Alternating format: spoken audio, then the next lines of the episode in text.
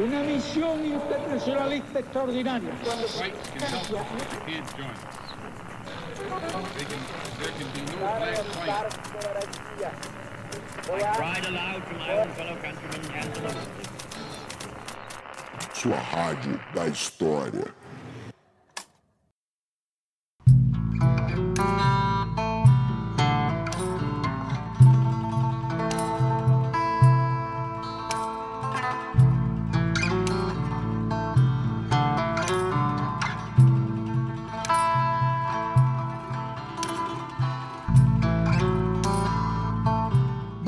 Boa tarde, boa noite, tripulantes. Aqui quem fala é o Rafinha e eu sou o marinheiro que comanda esse motim. Bem-vindos a bordo, porque esse é o podcast História Pirata. Fala, pirataria! Eu sou Daniel Gomes de Carvalho e eu também comando esse navio. Não apenas eu comando esse navio, como essa semana eu descobri uma coisa nova acerca da existência do ser humano. Eu passei uma semana com dor de barriga, com cansaço, passando mal. E eu falei, o que, que é isso? Será que agora finalmente eu estou com corona? Aí eu falei finalmente com a médica, comentei da minha semana e a médica disse: Daniel, você está comendo muita berinjela, porque eu estava comendo mais ou menos três berinjelas por dia. E ela falou que isso de fato ocasiona é, um problema. Cortei a berinjela, né? O ouvinte que já nos acompanha sabe que eu estou de regime, já emagreci 12 quilos. Mas você sabia, Rafinha, que existia isso? Intoxicação por berinjela? Eu não fazia a menor ideia, obviamente, como um ser humano, né, minimamente normal, eu não fazia a menor ideia dessa possibilidade, mas eu tinha uma certeza. É curioso você falar isso, né? É engraçado como muitas coisas que eu, hoje eu não sei se elas são possíveis ou não, quando eu já entro no campo da bizarrice, eu sei que independentemente de conhecê-las ou não, elas acontecerão com você, né? Então, assim, é, é uma coisa a qual eu já tô cada vez mais acostumado aqui a lidar dentro desse programa, dentro dessa amizade aqui com você. É, eu não posso deixar de te dar razão nesse ponto. Bom, hoje a gente tem um convidado muito especial, alguém que eu gosto bastante, conheci o ano passado, quando ele chegou na UNB, eu ajudei ele, inclusive, a arrumar a estante de livros, a gente carregou junto, foi assim que a gente se conheceu. Ele possui graduação em História na Universidade Federal de Juiz de Fora, mestrado na Universidade Federal do Rio de Janeiro, doutorado pela Universidade Federal Fluminense, pós-doutorado pela Universidade de São Paulo, pós-doutorado também pela Universidade Católica da América em Washington. Ele é o Leandro Rust, professor aqui de História Medieval no UNB. A gente vai conversar um pouco hoje sobre a violência na Idade Média e questões que envolvem esse tema. Oi, Daniel. Oi, Rafael. É um prazer estar aqui, cara. Eu estou muito feliz. Acho que o papo vai ser bem bacana. Seja bem-vindo, Leandro. Ô, Dani, e além de, de intoxicação por berinjela, é, você conseguiu ler alguma coisa? Porque muitas vezes, né, esse tempo que você passou é, no toalete, eu vou tentar ser educado aqui com os nossos ouvintes, pode ter rendido boas leituras. O que, que você tá lendo aí essa semana?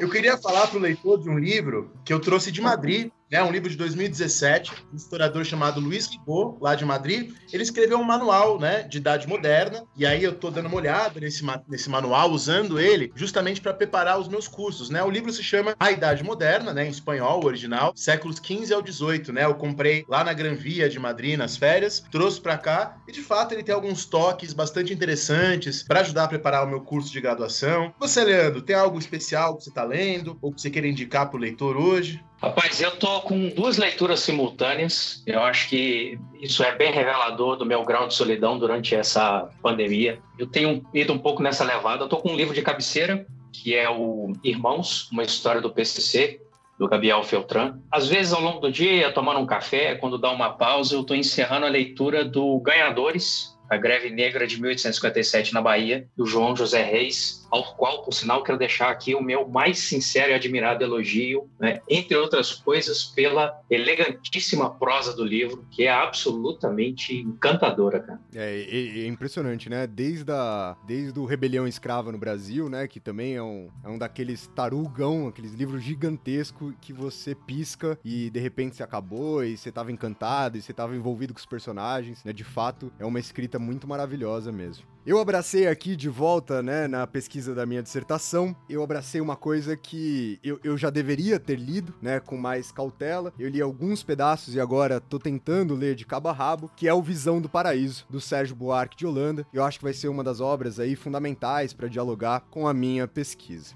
Antes da gente começar o nosso programa de hoje, eu preciso fazer um breve lembrete para vocês, para vocês lembrarem do nosso programa de assinaturas no PicPay. Lembrem-se vocês que a gente tem lá no PicPay, que é um aplicativo, né, para celular, para smartphone, que você baixa esse aplicativo e você consegue fazer diversas coisas com ele, pagar boleto, até mesmo usar para fazer compras via cartão de crédito, nas maquininhas de cartão e etc. E você consegue, que eu acho que é o mais importante aqui pra gente, ajudar o História Pirata, permanecer sempre no mar, permanecer aqui sem que a gente explore o nosso nosso editor, sem que a gente precisa piratear um servidor para manter isso aqui no mar para vocês. São vários planos. Os planos vão de quatro reais por mês. Gente, quatro reais por mês hoje, né? Não, não, não, não dá nada. O duro vai ser quando sair a nota de 200, arrumar troco pra esses 4 reais. Mas de resto, com 4 reais dá para ajudar. Não consegue com 4 conto?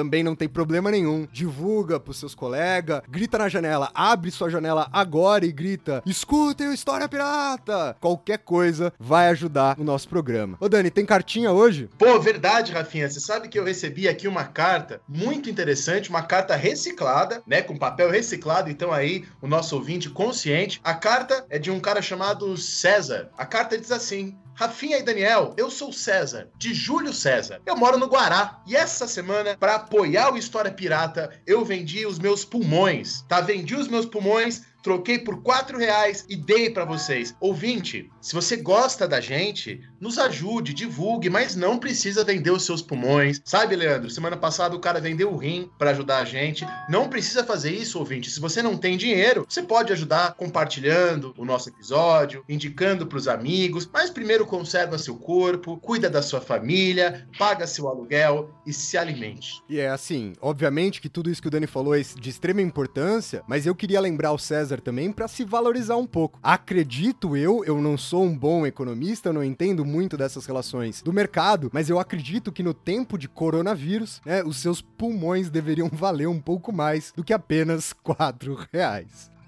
Bom, vamos deixar isso de lado, vamos para o nosso programa de hoje, que vai debater um tema bastante importante, que é entender um pouco melhor sobre a violência medieval. Nosso programa de hoje vai estar dividido em três blocos. No primeiro bloco, o Leandro aqui vai tentar responder uma dúvida muito frequente, eu diria aí, de boa parte dos ouvintes. A Idade Média, ela foi violenta? Ou seja, esse período, de fato, como muitas vezes ele é retratado, ele foi de fato violento? A segunda parte vai justamente tentar entender o que, é essa violência dentro da Idade Média, entender o que era a violência medieval. E por último, para encerrar o programa de hoje, a consciência medieval a respeito da violência. Então vamos lá, vamos começar o programa de hoje. Vamos começar o primeiro bloco tentando aí a partir dessa pergunta trazer uma discussão para vocês. A Idade Média era violenta? E é daqui que a gente começa o programa de hoje.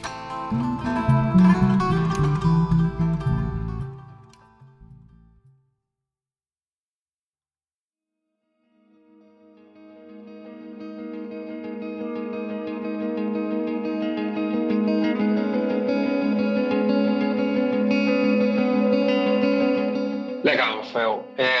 queria que a gente retomasse mesmo pensando na pergunta.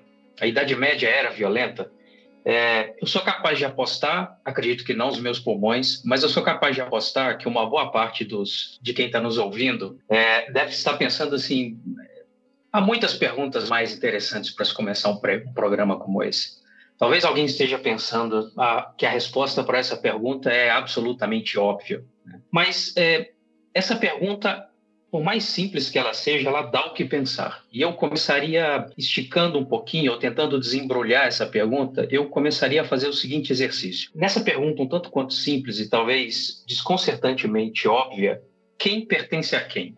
A violência é um aspecto da Idade Média, no sentido de que a Idade Média, portanto, tem uma experiência social, experiências sociais muito mais abrangentes, dentro das quais nós podemos localizar a violência com, como parte desse processo, ou é a Idade Média que pertence ao Império da Violência, que é talvez o mais famoso episódio, talvez o mais badalado capítulo da, da violência como história. Eu tenho certeza que a essa altura, quem está nos ouvindo sabe que eu, eu estou mirando aqui a crítica à segunda ideia. Eu acho que é muito difícil nós pensarmos Idade Média fora dessa segunda pergunta retórica que eu fiz, como premissa, e uma premissa que frequentemente é indiscutível. De forma geral, a imagem que nós temos é que a Idade Média ela é saturada de violência. A violência é uma espécie de uma constante na Idade Média. A violência é talvez o elemento que mais salta aos olhos nas caracterizações que nós temos do período medieval. Aí, pensando desde literatura, uma parte também da própria literatura científica, a gente pode voltar a isso daqui a pouco. Aliás, melhor dizendo, eu vou voltar a isso daqui a pouco. Mas talvez a essa altura, né, 2020, sobretudo cinema, séries, streamings e assim por diante é, a Idade Média parece ser é, o principal teatro da história para a violência. E essa ideia ela é mais arraigada, nós, nós pertencemos a essa ideia muito mais do que nós nos damos conta. É, e veja, com isso, eu não tenho em mente aquela antiga imagem da Idade Média como Idade das Trevas, da Idade Média como um período sombrio da história, uma grande noite de mil anos. Essa é uma imagem há muito tempo criticada. Eu diria que talvez a essa altura, embora essa imagem ainda circule muito, é, embora ela tenha um grande, grande impacto, um, um grande grau de adesão social, a gente reencontra essa imagem em vários tipos de discurso, mas eu diria que hoje essa imagem é pouco incômoda para quem estuda a Idade Média. Nós temos desafios muito maiores a enfrentar do que essa imagem. E é interessante porque se nós pensarmos em relação ao longo itinerário de crítica da Idade Média ou de renovação do conhecimento da Idade Média, que desmontou sobretudo essa imagem da Idade Média, Idade das Trevas, né? esse antigo estereótipo iluminista, é curioso porque a violência como um aspecto definidor da Idade Média, ele vai sendo renovado e vai sendo preservado, inclusive naquelas visões que são mais críticas a esse tipo de leitura a essa caracterização pejorativa da Idade Média, a esse mito sombrio da Idade Média. E é sobre uma dessas ideias que eu gostaria de me ater agora. Um dos conceitos que eu acredito que mais é, cria um campo, que mais tem fomentado, e eu acho até que estimulado o interesse pela violência medieval como objeto de estudo, é o conceito de culturas de violência. Esse é um conceito bastante intrigante. Né? Ele é muito utilizado, mas eu me arriscaria a dizer que ele é utilizado dentro de uma lógica passiva, digamos assim. É curioso, ele é muito mais aplicado do que necessariamente sistematizado. É, ultimamente eu tenho tentado sair à caça de textos que discutam essa ideia com alguma profundidade e venho me deparando com essa situação tanto quanto inusitada. É muito frequente se topar com páginas na qual a Idade Média é caracterizada como uma cultura de violência, mas é, é muito mais difícil encontrar os autores dizendo o que esse conceito realmente quer dizer. Então, em que ele se baseia, quais são as premissas, como aplicá-lo numa análise. É de fato um cenário intrigante. Mas não é difícil é, traçar uma definição para esse conceito, mesmo porque a ideia que ele busca enfatizar é relativamente simples. Cultura de violência parte da premissa de que, na Idade Média, a violência era uma marca de alteridade. Ele traça um desafio para quem ouve, para quem, por um breve momento, tenta pensar por meio dessa ideia de uma cultura de violência. É a ideia de que a violência, diferentemente da maneira como nós encaramos no nosso período, como nós encaramos hoje no nosso, no nosso dia a dia, na Idade Média, a violência era algo cultivado fazendo essa associação da ideia de cultura com aquilo que é efetivamente cultivado numa época. Então é como se a violência para um medieval não fosse nenhum tipo de fatalismo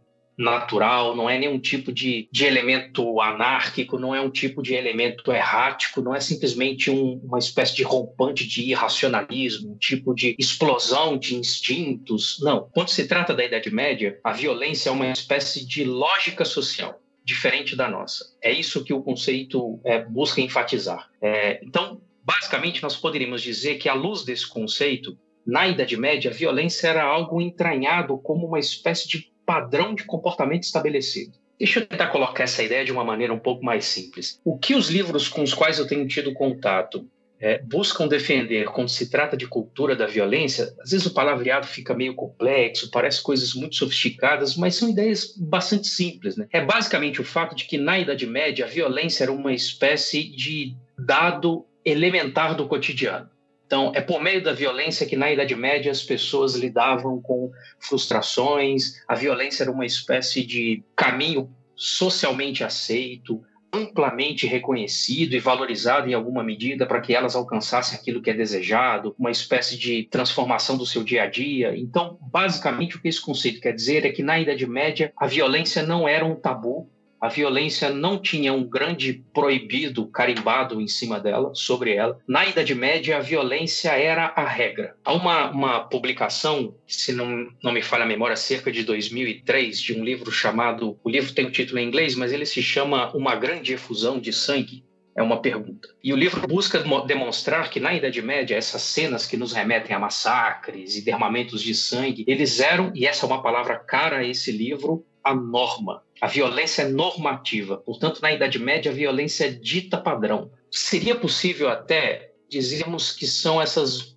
duas palavrinhas, esses dois conceitos que conjugam o que há de essencial na expressão cultura de violência. A violência como alteridade, portanto, quando se trata da Idade Média, a violência é a lógica do outro, eu deveria reconhecer essa diferença. Eu deveria, de alguma maneira, ser capaz de suspender momentaneamente os meus parâmetros de direitos humanos universais, talvez a, minha, a minha predileção por uma ação não violenta, a minha ideia de que a paz é a, é a busca social, e tentar fazer o exercício de enxergar a realidade através de outros olhos, de alguma maneira tentar fazer esse exercício de aprender a, a abrir mão das minhas certezas e tentar encontrar lógica, sentido, razoabilidade, talvez a palavra-chave, coerência em outras maneiras de se lidar com a violência. Essa seria a alteridade proclamada pela cultura de violência. E talvez levando esse raciocínio um pouquinho mais adiante, dando um passinho além dessa ideia, o conceito insiste nessa lógica. Quando se trata da Idade Média, portanto, no mundo de mil anos atrás, e aqui do nosso caso, do outro lado do oceano, quando se trata dessa realidade, a violência não só era a lógica de vida do outro, era a razão com a qual o outro se encaixava na prosa do mundo, mas isso, além disso, a violência era a norma. Então, a violência dita padrão, a violência ditaria, portanto, padrões desde conduta, padrões de moralidade. A violência era aceita, a violência era valorizada, a violência era exaltada, a violência era, inclusive, padrão emotivo.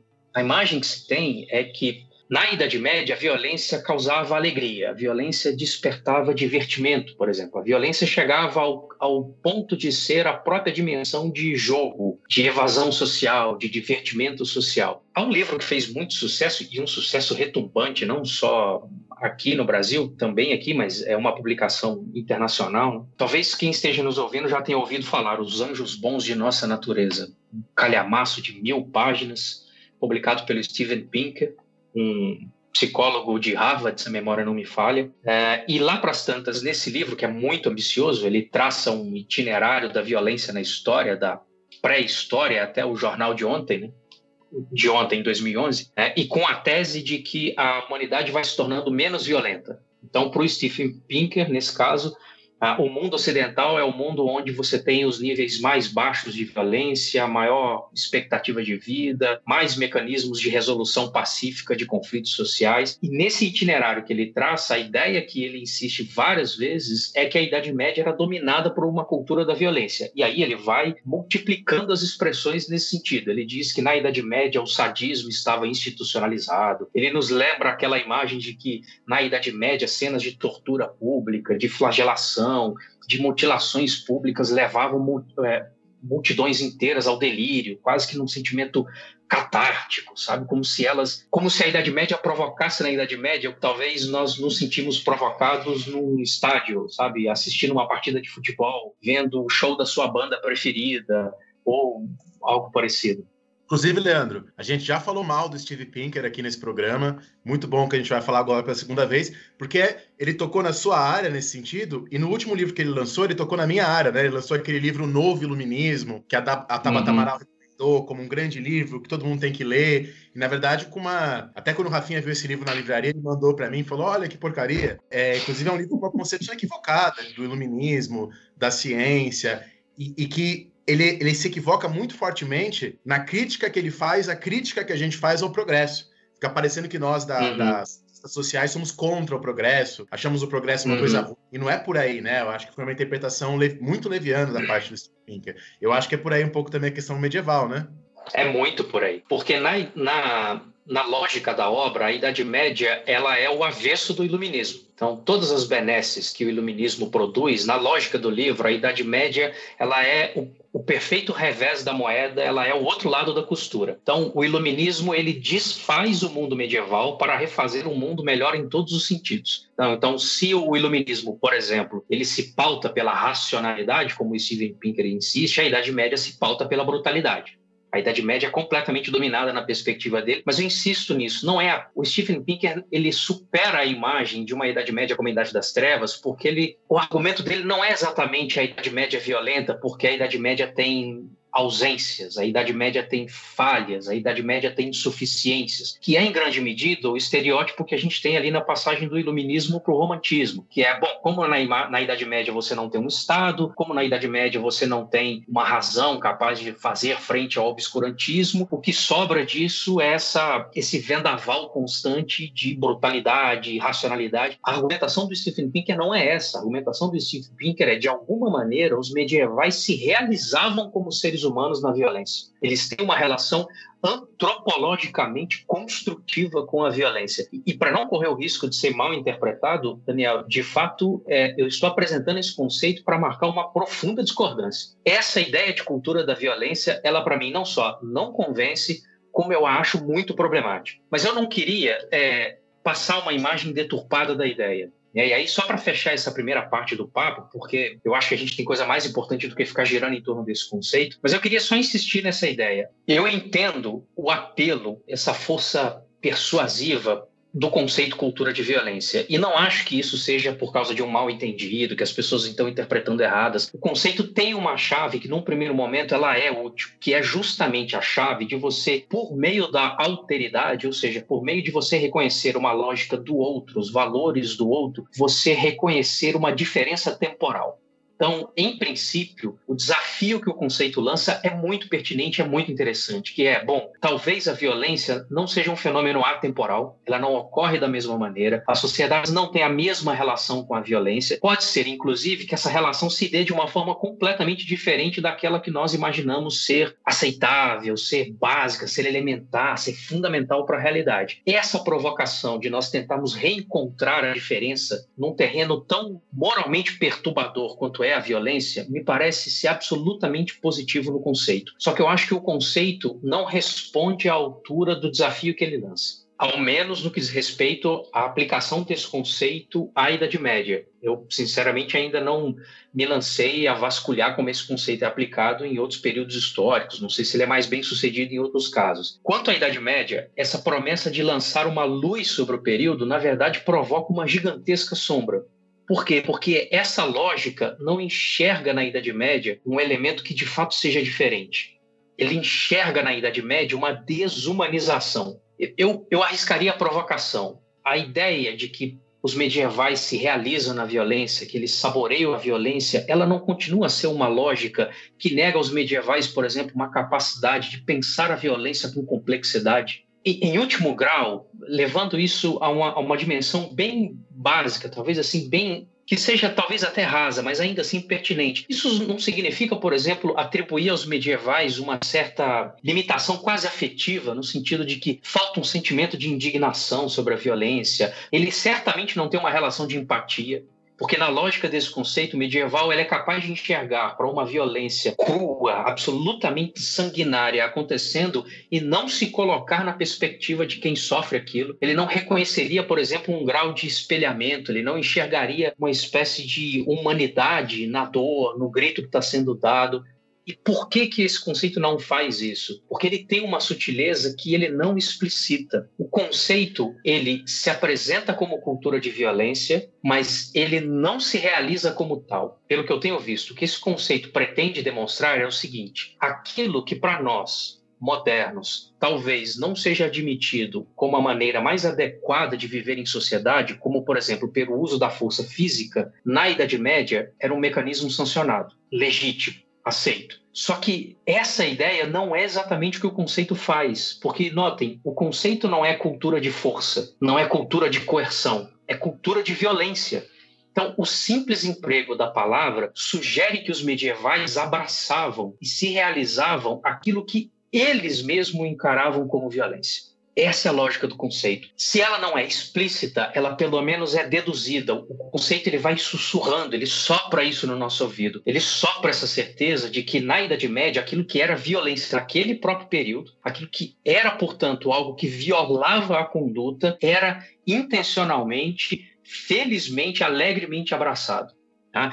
E essa ideia, eu insisto, ela, ela não é apenas uma ideia antropológica, digamos assim. Ela pode ser encontrada em vários autores, um Johann Huizinga, um Norbert Elias, por exemplo, com a ideia de transformação de estruturas de personalidade, autodisciplina, autocontrole e assim por diante. A ideia vai insistindo nessa lógica. Né? Eu, eu, recentemente li numa, numa publicação alemã uma frase que me deixa sempre muito impactado, que a autora dizia assim, na Idade Média, a violência era a maneira de realização da personalidade. Ou seja, o ser humano ele se realiza, ele se afirma afetivamente, ele responde para si mesmo quem ele é, o que ele quer ser, ele diz o que é bom, ele diz aquilo que é positivo, ele diz aquilo que é melhor praticando a violência. E agora, só para fechar o raciocínio, esse é verdadeiramente o ponto que me interessa, esse ponto da crítica.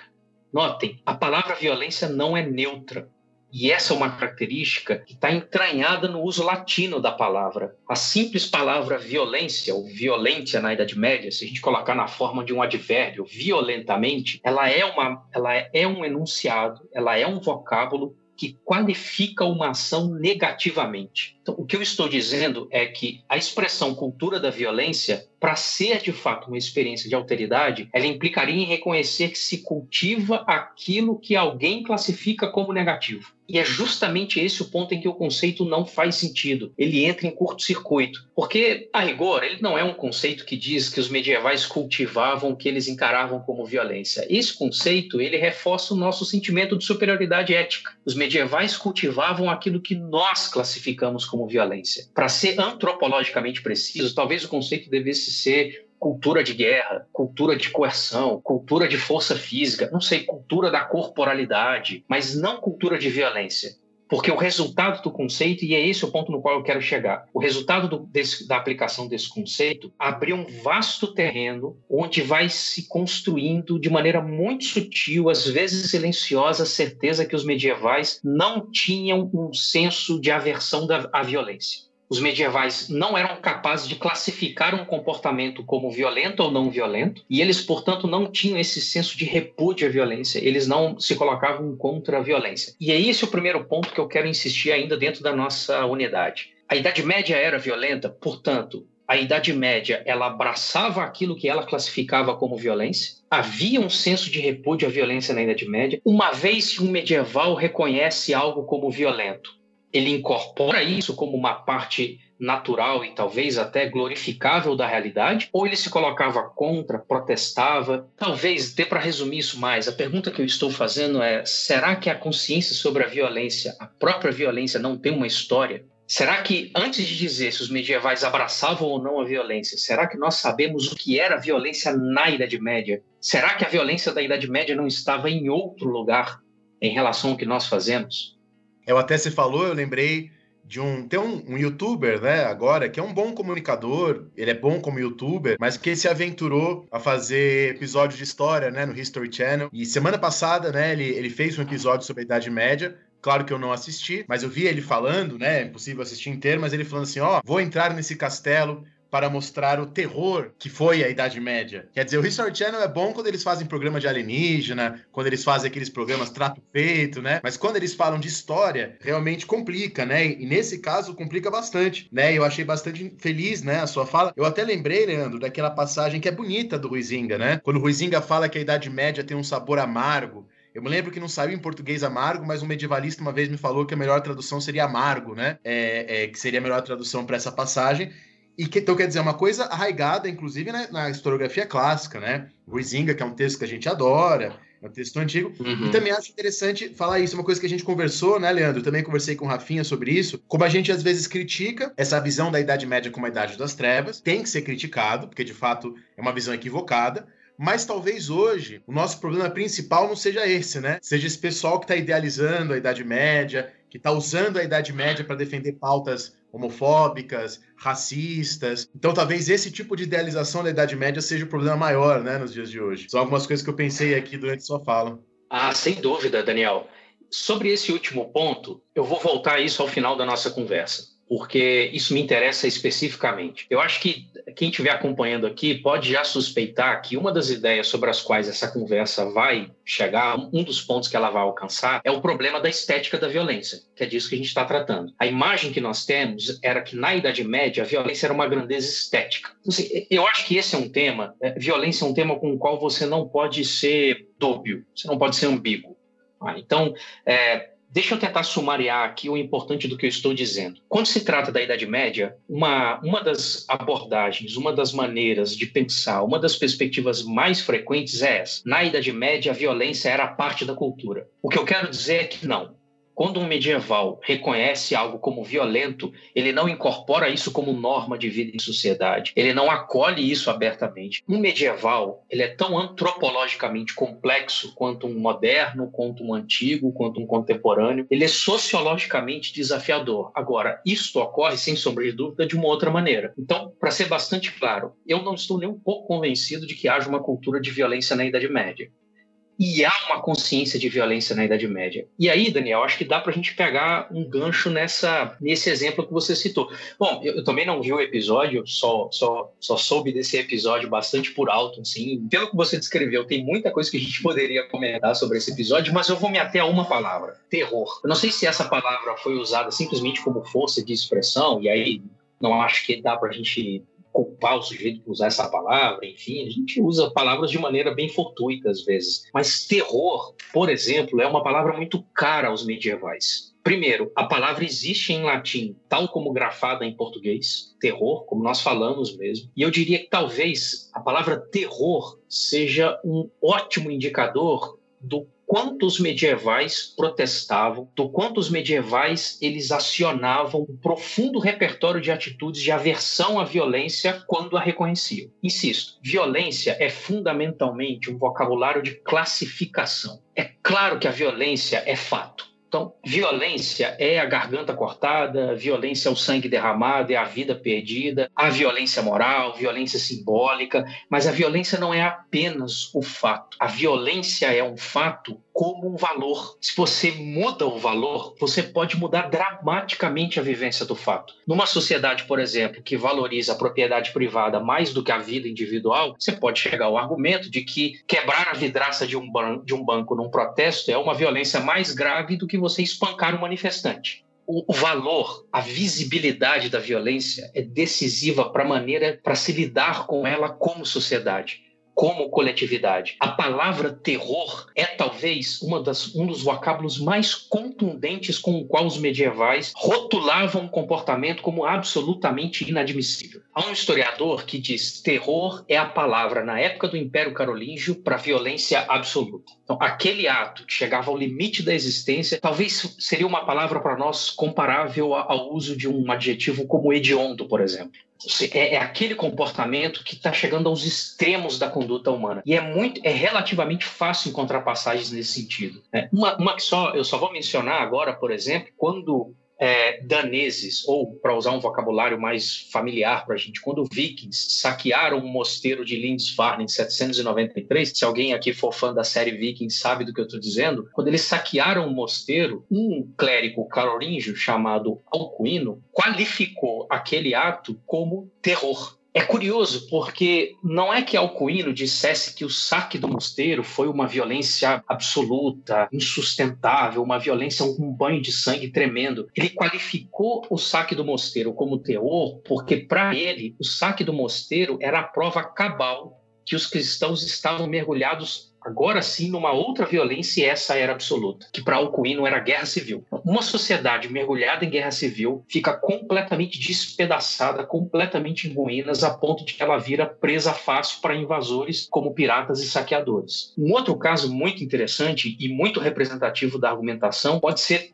é, encontrado na maneira como um dos netos de Carlos Magno, chamado Luís, talvez as pessoas topem com o nome desse sujeito conhecido como Luís o Germânico, que é uma marca de uma historiografia nacionalista, ele seria um dos pais do surgimento da Alemanha na história e tal, mas simplesmente no, na documentação medieval, Luís, uh, um rei das terras orientais dos francos. Em 841, aproveitando-se que os netos de Carlos Magno, o Império Franco, estavam completamente mergulhados em guerra civil, o reino havia passado por uma batalha que deixará uma memória traumática dentro da sociedade medieval. Rápido parênteses, mais um caso que mostra como os medievais não eram obcecados por batalha. E várias vezes depois que essa batalha ocorre, que é a Batalha de Fontenoy, várias vezes papas, cronistas voltarão a dizer: olha, se nós continuarmos por esse caminho, voltaremos a Fontenoy, e isso é inadmissível. Ninguém quer esse trauma mais. E era nesse período, com esse reino mergulhado numa guerra nessa escala, pelo menos nessa escala psicológica, traumatizante e assim por diante, que uma parte do campesinato da Saxônia, que havia sido conquistada por Carlos Magno, algumas décadas antes, se lança a uma revolta. Ao que parece, a estrutura social carolíngia era mais opressora na exploração do campesinato do que a estrutura saxônica.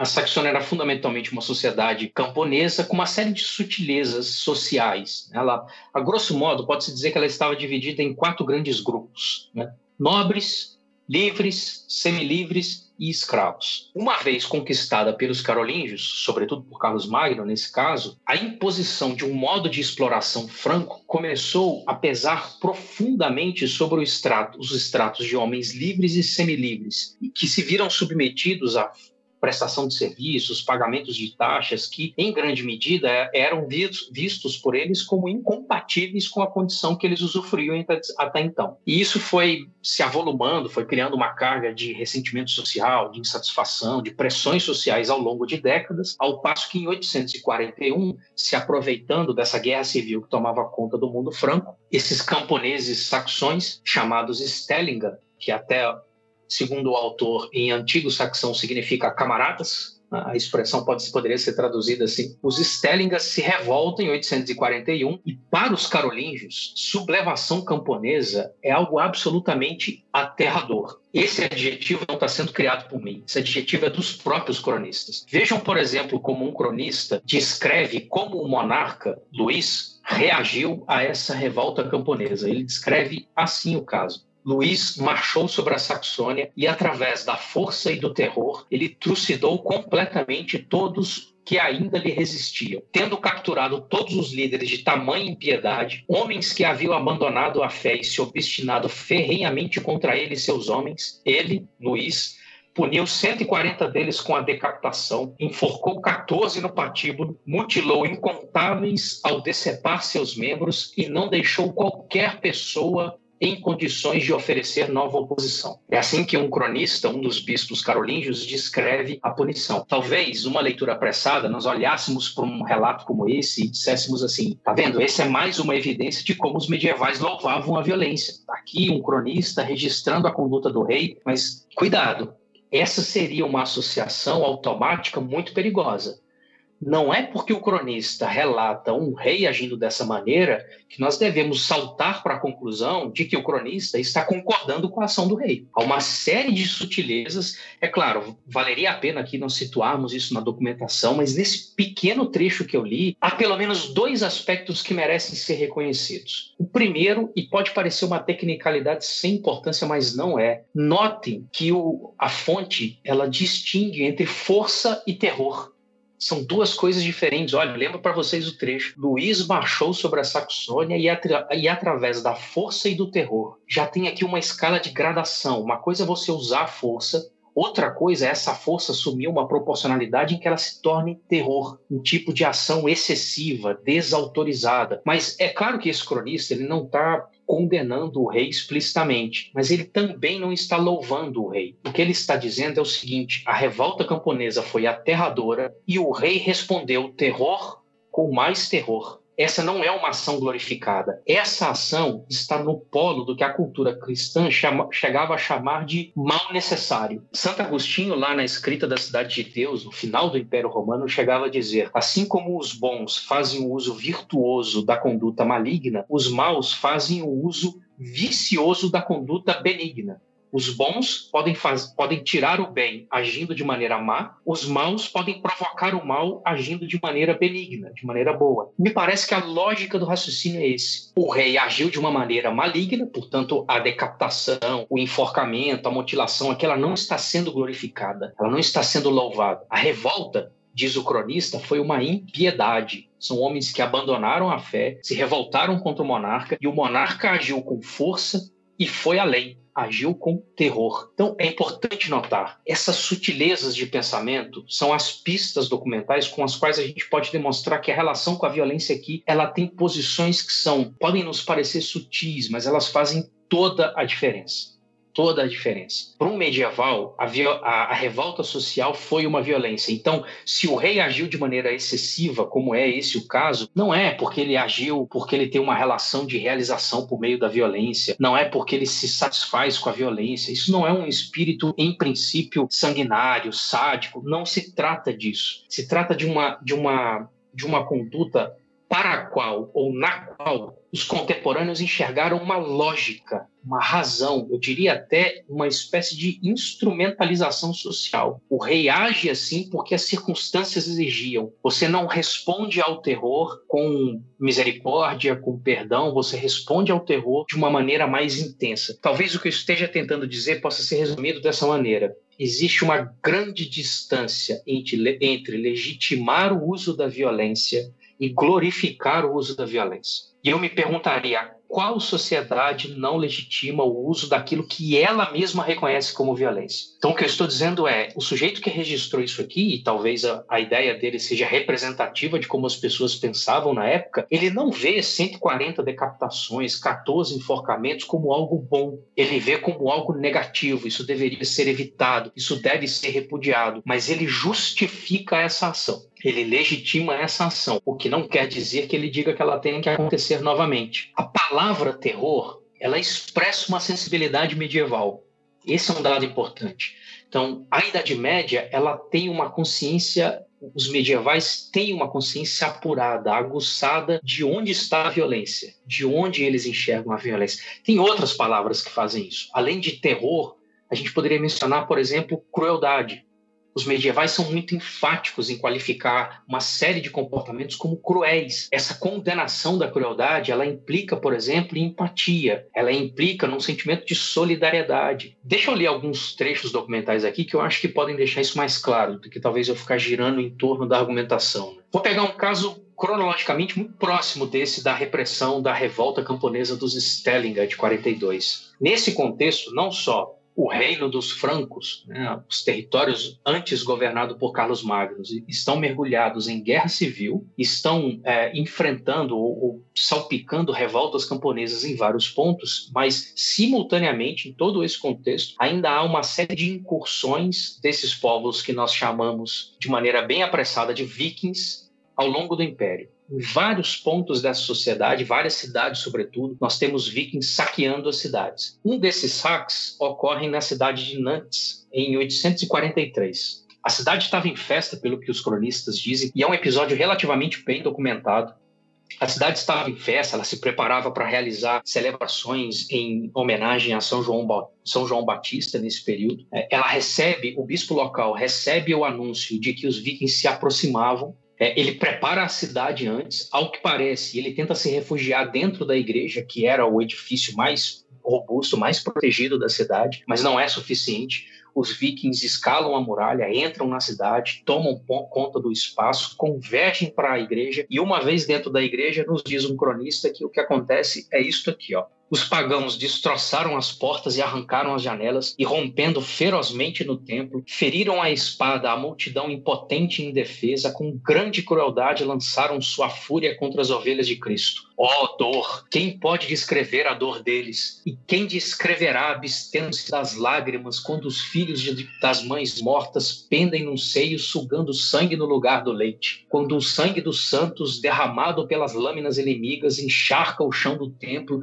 quando o sangue dos inocentes jorra sobre os altares sagrados. Após tudo isto, eles, os vikings, deixaram a casa de Deus violada, contaminada, entregue a toda desonra, e os que permaneceram após o desastre reuniram-se onde as superstições ocorreram, no Templo Santo, corrompido pelos pagãos e desfeito com o sangue dos mártires. Acho que o episódio chega a ser até bastante explícito, digamos assim, quanto à, à aversão à violência, quanto ao repúdio disso. A palavra, o, o texto é chocante, a cena de dramatização, é, quanto a, a, ao impacto visual mesmo que nós temos sobre a imagem, ele é muito forte. Não é um texto de uma testemunha ocular, muito pelo contrário, esse texto foi escrito muito tempo depois do saque. Mas o aspecto para o qual eu gostaria de chamar a atenção, e que eu não sei se passou despercebido na minha leitura, é a forma como o derramamento de sangue cristão é associado à corrupção do espaço sagrado. Os vikings entram na cidade, matam a população e profanam a igreja. Bom, é um clérigo medieval escrevendo, para ele a sacralidade do templo, do santuário, é um valor fundamental é um valor máximo. Por sinal, talvez aqui desse para a gente fazer esse exemplo. Para esse clérigo que está escrevendo, a violação do espaço sagrado é muito mais grave que a violação dos corpos ele fica muito mais preocupado com a contaminação da igreja, com a desfiguração da igreja, do que necessariamente com a mutilação. Mas eu, eu, eu insisto, essa escala de preocupação não quer dizer que ele seja indiferente à dor, ao sofrimento, à morte. Ele é bastante dramático quanto a esse ponto. Mas, retomando o raciocínio, o ponto no qual eu queria insistir é esse. O sangue dos inocentes derramados, cristãos, é parte do processo de desfiguração da igreja. Essa é mais um, um caso que mostra como que um medieval, para um medieval, a violência ela é repudiada em todos os níveis. Então, veja, o autor não está aqui glorificando o sangue dos mártires. Ele não está fazendo, por exemplo, como Tertuliano fez na antiguidade, dizendo para o cristão o sangue é semente no sentido de que o sangue derramado dos mártires semeia a, o, o, terreno, o campo da fé. Não, o medieval não está pensando, por exemplo, como a literatura dos mártires da antiguidade. Eles, essa não é a retórica da santidade. Aqui o sujeito está dizendo: tudo nesta cena é lamentável. Tudo nessa cena é trágica, inclusive o derramamento de sangue cristãos. Então, veja, essa não é a retórica que ele está exaltando as vítimas, ele não está glorificando as vítimas, ele está dizendo tudo nisto aqui é algo lamentável que não deve ocorrer. Então, é claro, talvez seja um, um, um, episódio que pode deixar alguma dúvida, porque, bom, é um cristão na posição de vítima, sendo agredido por um pagão, mas esse ponto é importante.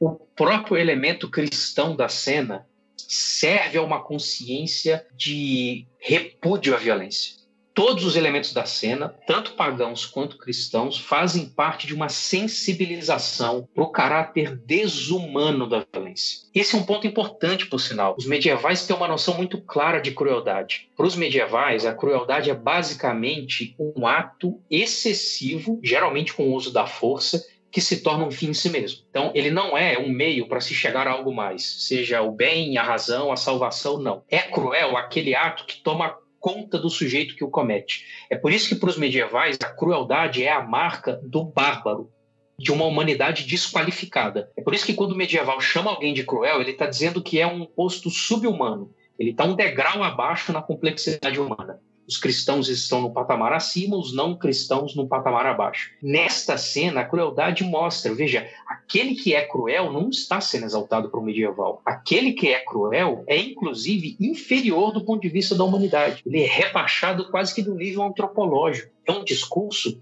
que faz da, do repúdio à violência a afirmação da identidade em grande medida, é o contrário do que os defensores da ideia de cultura de violência diz que nós vamos encontrar. Que o medieval olha para a violência e, através dela, ele se afirma. Não. Aqui o medieval diz quem eu sou, quem eu quero ser, a sociedade na qual eu desejo viver, repudiando a violência. A questão que eu vou voltar nela daqui a pouco é: que violência é essa?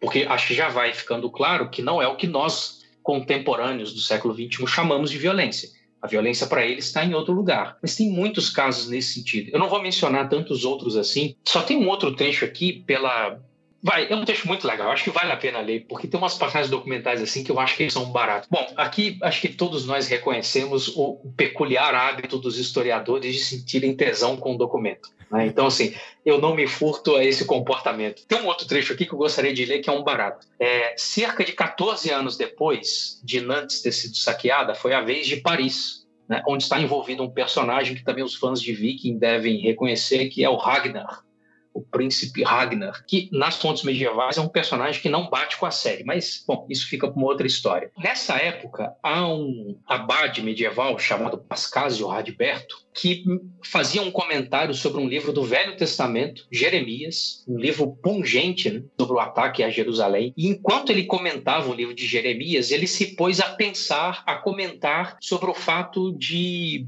Paris ter sido saqueada. É como se o Pascasio Rasberto tivesse feito uma anotação mentalmente à margem do seu comentário do livro que ele escrevia, ou se ele tivesse, sei lá, puxado um balãozinho de revisão e começou a pensar em voz alta, só que para nossa sorte no próprio manuscrito. E ele começa a pensar a partir da reflexão sobre o texto bíblico dessa maneira se referindo a Paris em 856. Quem teria acreditado, eu pergunto, que bandidos de gentes tão promíscuas ousariam tais atos? Quem poderia pensar que um reino tão glorioso, fortificado, vasto, povoado, vigoroso, o reino franco, seria humilhado por ou deveria aliar-se a esses sórdidos. Deus brandiu seu gládio, ameaçou nossos pescoços e o machado está posto à raiz da árvore porque nosso espírito é rebelde ao bem. Essa é a razão pela qual o gládio dos bárbaros se enfurece. Gládio retirado da bainha do Senhor. Eis porque, miseráveis como somos, vivemos impotentes, expostos às atrocidades dos pagãos, à guerra cruel, entre os cristãos, aos saques do saqueador, dos saqueadores, às seduções, fraudes, e não obstante, todos os dias incitamos crimes ainda maiores. Eu acho que num primeiro momento, se a gente lê o texto apressadamente, nós vamos pensar o seguinte: bom, está aqui um típico caso de um medieval explicando a violência como uma sentença divina.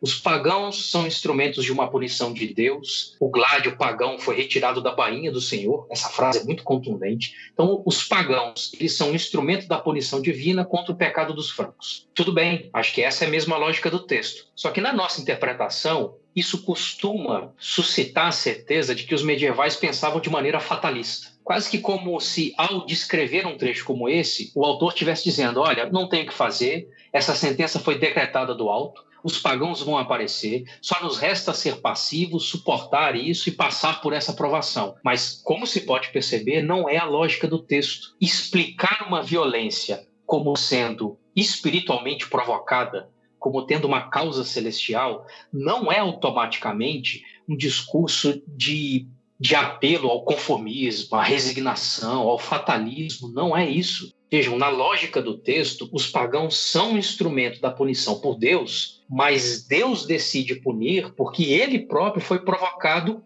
pelos francos. Na lógica do texto, os francos são responsáveis sobre a violência que cai sobre eles. Né? A espada dos pagãos é retirada da bainha do Senhor. Mas por que, que isso ocorre? E aqui eu volto a citar o texto. Porque nosso espírito é rebelde ao bem. Somos nós que nos rebelamos. Tem um senso de responsabilização aqui. De responsabilização que é inteiramente pragmático, no sentido de que, olha, se nós não queremos continuar sofrendo esse tipo de, de provação, nós precisamos nos reunir, deliberarmos, corrigirmos nossa conduta, nos disciplinarmos. Nós precisamos recriar nosso convívio em sociedade. Se o que eu disse até agora não for convincente, eu chamo a atenção de quem está nos ouvindo para um detalhe importante. Ó. Ao final do trecho, tem uma, uma espécie de um pequeno catálogo de violências, né?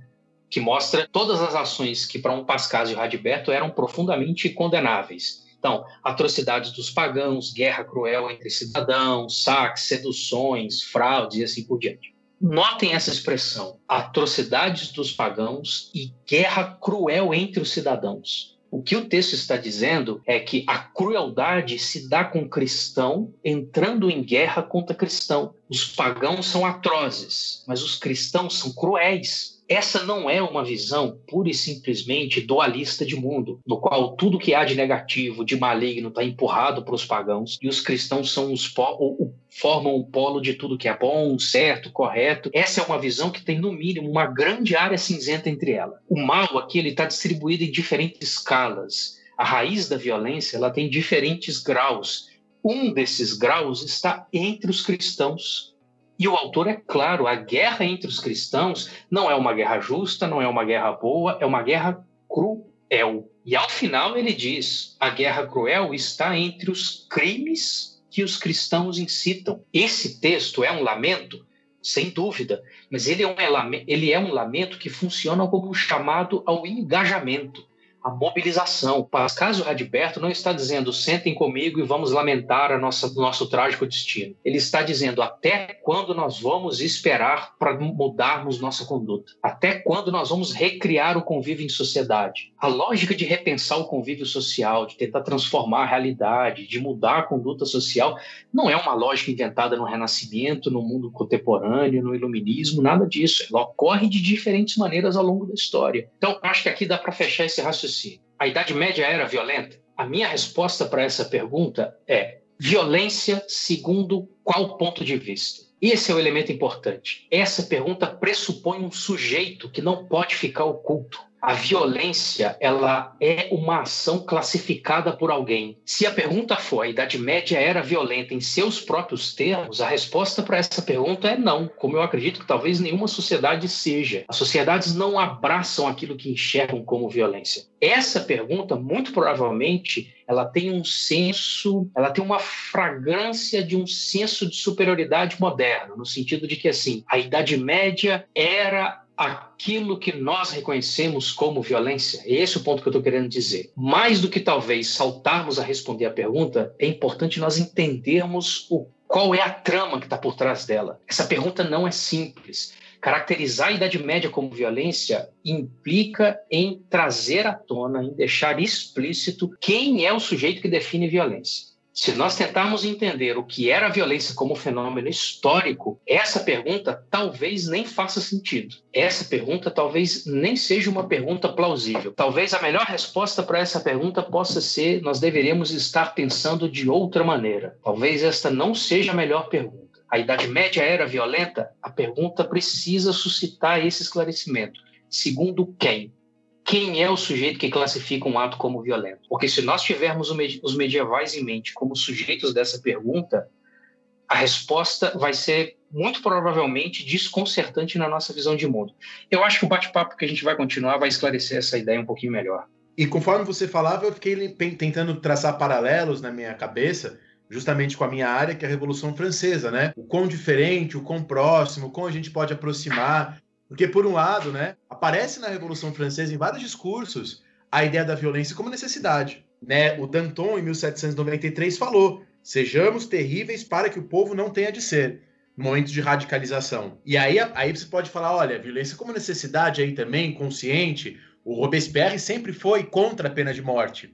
Ao contrário do que as pessoas imaginam. E depois ele muda. Ah, então é uma necessidade. Só que essa necessidade, essa ideia de necessidade, também é histórica, né? Aqui a ideia de necessidade é, é muito diferente da ideia medieval. Penso eu, para falar de uma maneira resumida aqui, que essa ideia de necessidade já tem a ver talvez com uma filosofia da história, tem a ver talvez com aquilo que o Robespierre mesmo chamava de a torrente da revolução e que ele resume com aquela frase dele, com a definição do próprio Robespierre de terror, que é a ideia de um despotismo da liberdade, né? O terror como a realização uhum.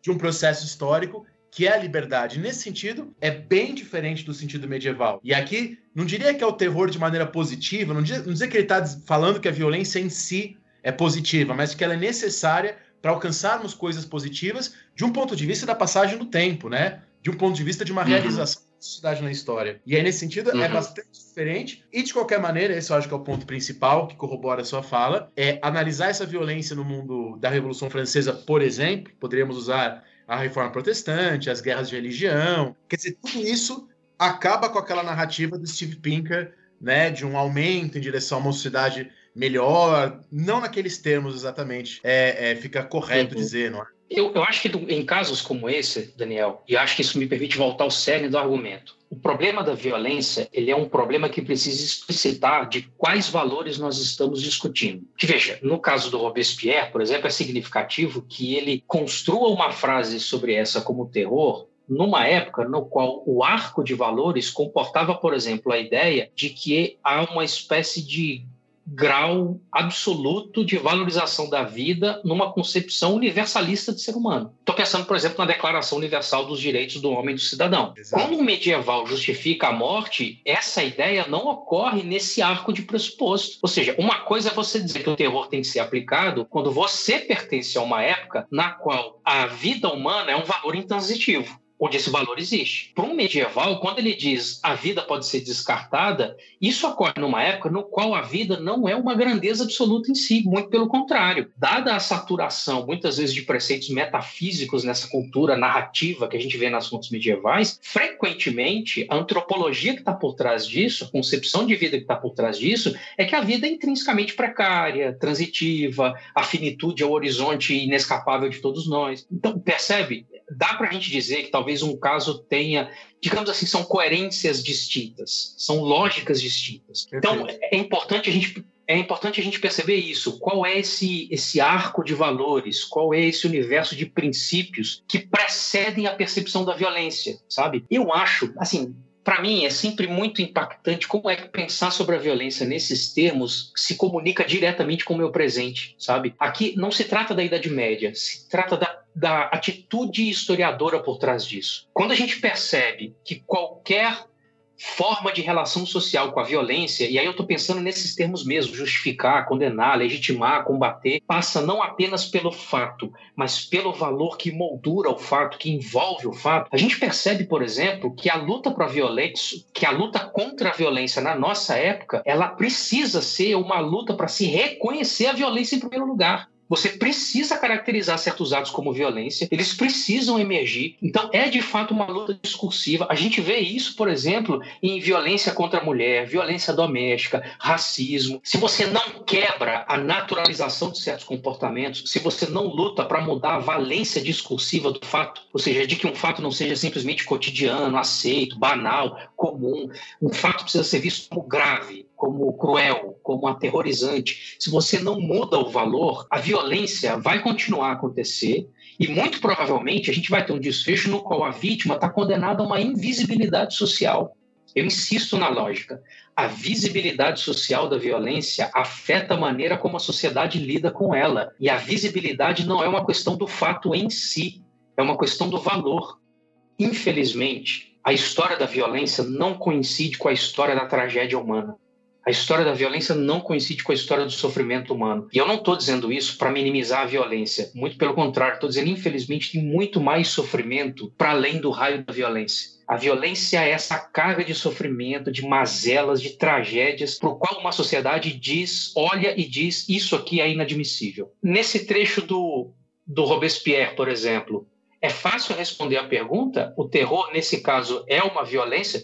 Em 1793 ele é uma violência? Não sei se a resposta é tão simples. Quando a gente diz que o terror é uma necessidade, ele continua a ser uma violência? Em, em, em todas as circunstâncias em que um golpe é desferido, uma violência é cometida, e as, sociedades classificam certos atos conforme os valores. Eu insisto, pelo menos da maneira como enxerga esse raciocínio, isso não se trata de apologia à violência, eu não estou justificando a violência, eu estou justamente mostrando, tentando sensibilizar para o quanto a violência é justamente a parte desse problema, essa parte das mazelas humanas que a gente consegue colocar como visível. Acho até, Leandro, assim, até para porque eu acho que eu pensei numa coisa aqui que talvez tire de quem tá escutando a gente essa ideia que, obviamente, né, uma ideia errada que você estaria fazendo uma apologia à violência, é a gente pensar, por exemplo, numa luta de boxe, né? Se numa luta de boxe um, um, um, dos participantes ali, um dos lutadores, soca a cara do outro, isso tem uma conotação completamente diferente de eu sair na rua agora e socar a cara de alguém que eu encontrar pela rua. Assim como uhum. talvez possa ter uma percepção social diferente de eu estar tá sendo assaltado e socar essa pessoa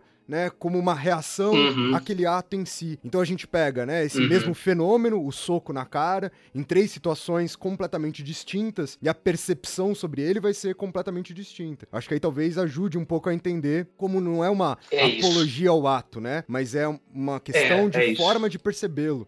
Acho que isso acho que é uma coisa fundamental do que você falou.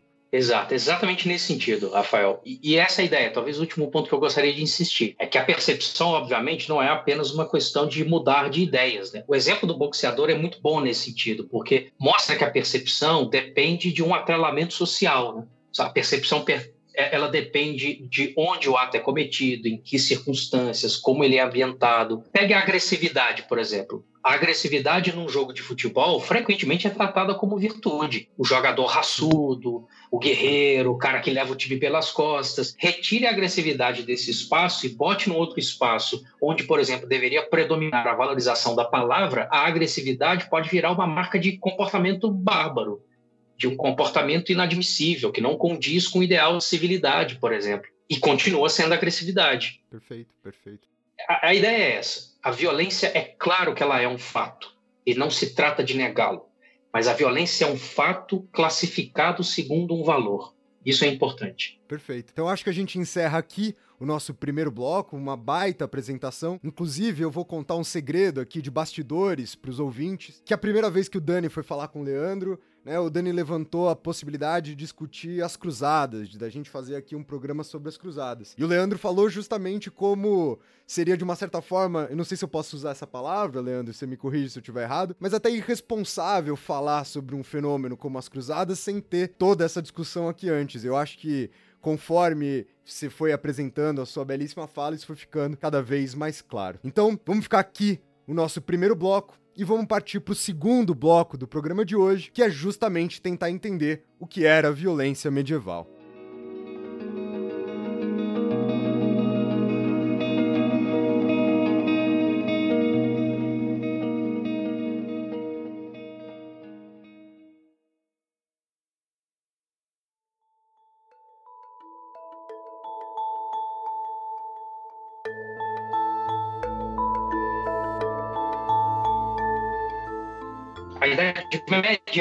Era violenta, como eu disse, isso é, antes de mais nada, uma pergunta que implica em você colocar um sujeito em cena.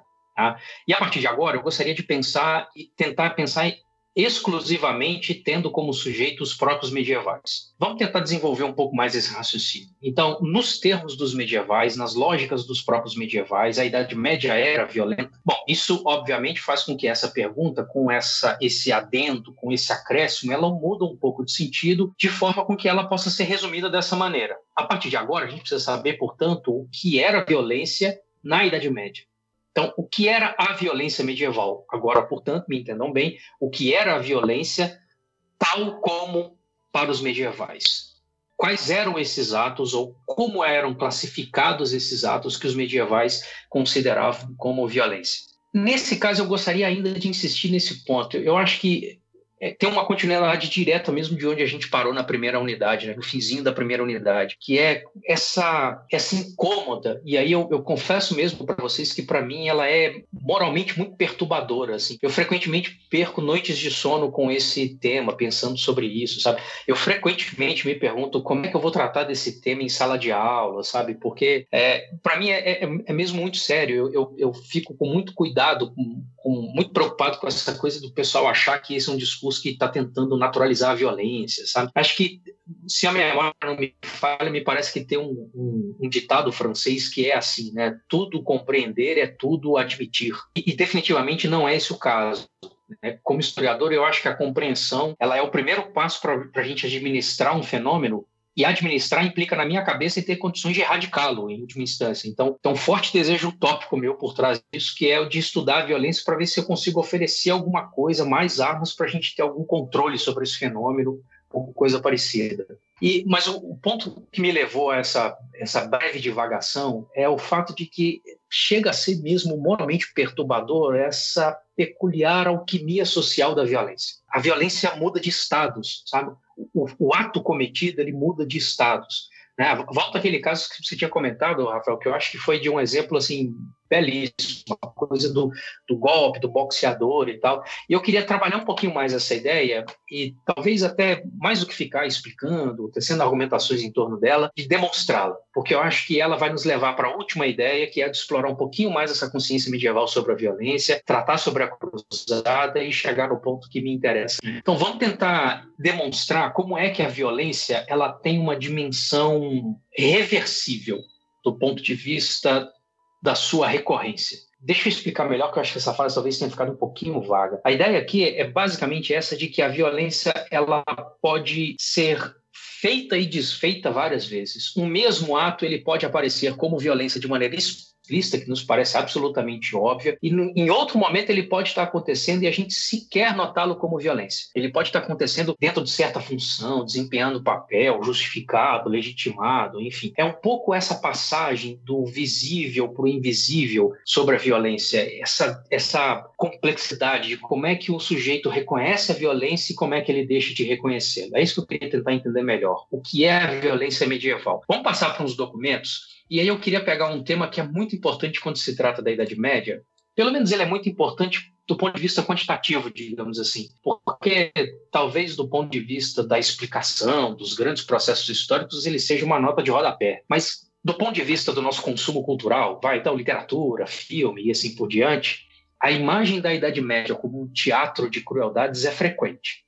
Né? Então, estou pensando mesmo, e não só em termos de cultura do entretenimento, né? literatura também. Se alguém que estiver nos ouvindo aqui já leu, por exemplo, Vigiar e Punir do Foucault, aquela impactante introdução do Foucault com uma cena de suplício no antigo regime, é aquilo que eu me refiro. Porque, inclusive, pela, pelo plano narrativo do livro do Foucault, fica-se com a imagem de que aquela imagem do teatro dos suplícios, teatro das torturas, ele é uma espécie de regularidade que chega até o século XVIII que vai ser transformada com a mudança da, do regime jurídico e assim por diante. Então, essa é uma imagem muito frequente, né? Talvez é, quem trabalhe com Inquisição medieval seja mais próximo dessa imagem, porque é muito frequente a imagem que nós temos que os inquisidores medievais não tinham uma espécie de lógica jurídica, de que todos estavam imersos numa certa cultura de sadismo, sabe? Numa, num plano quase erótico de autorrealização com mutilações, torturas e assim por diante.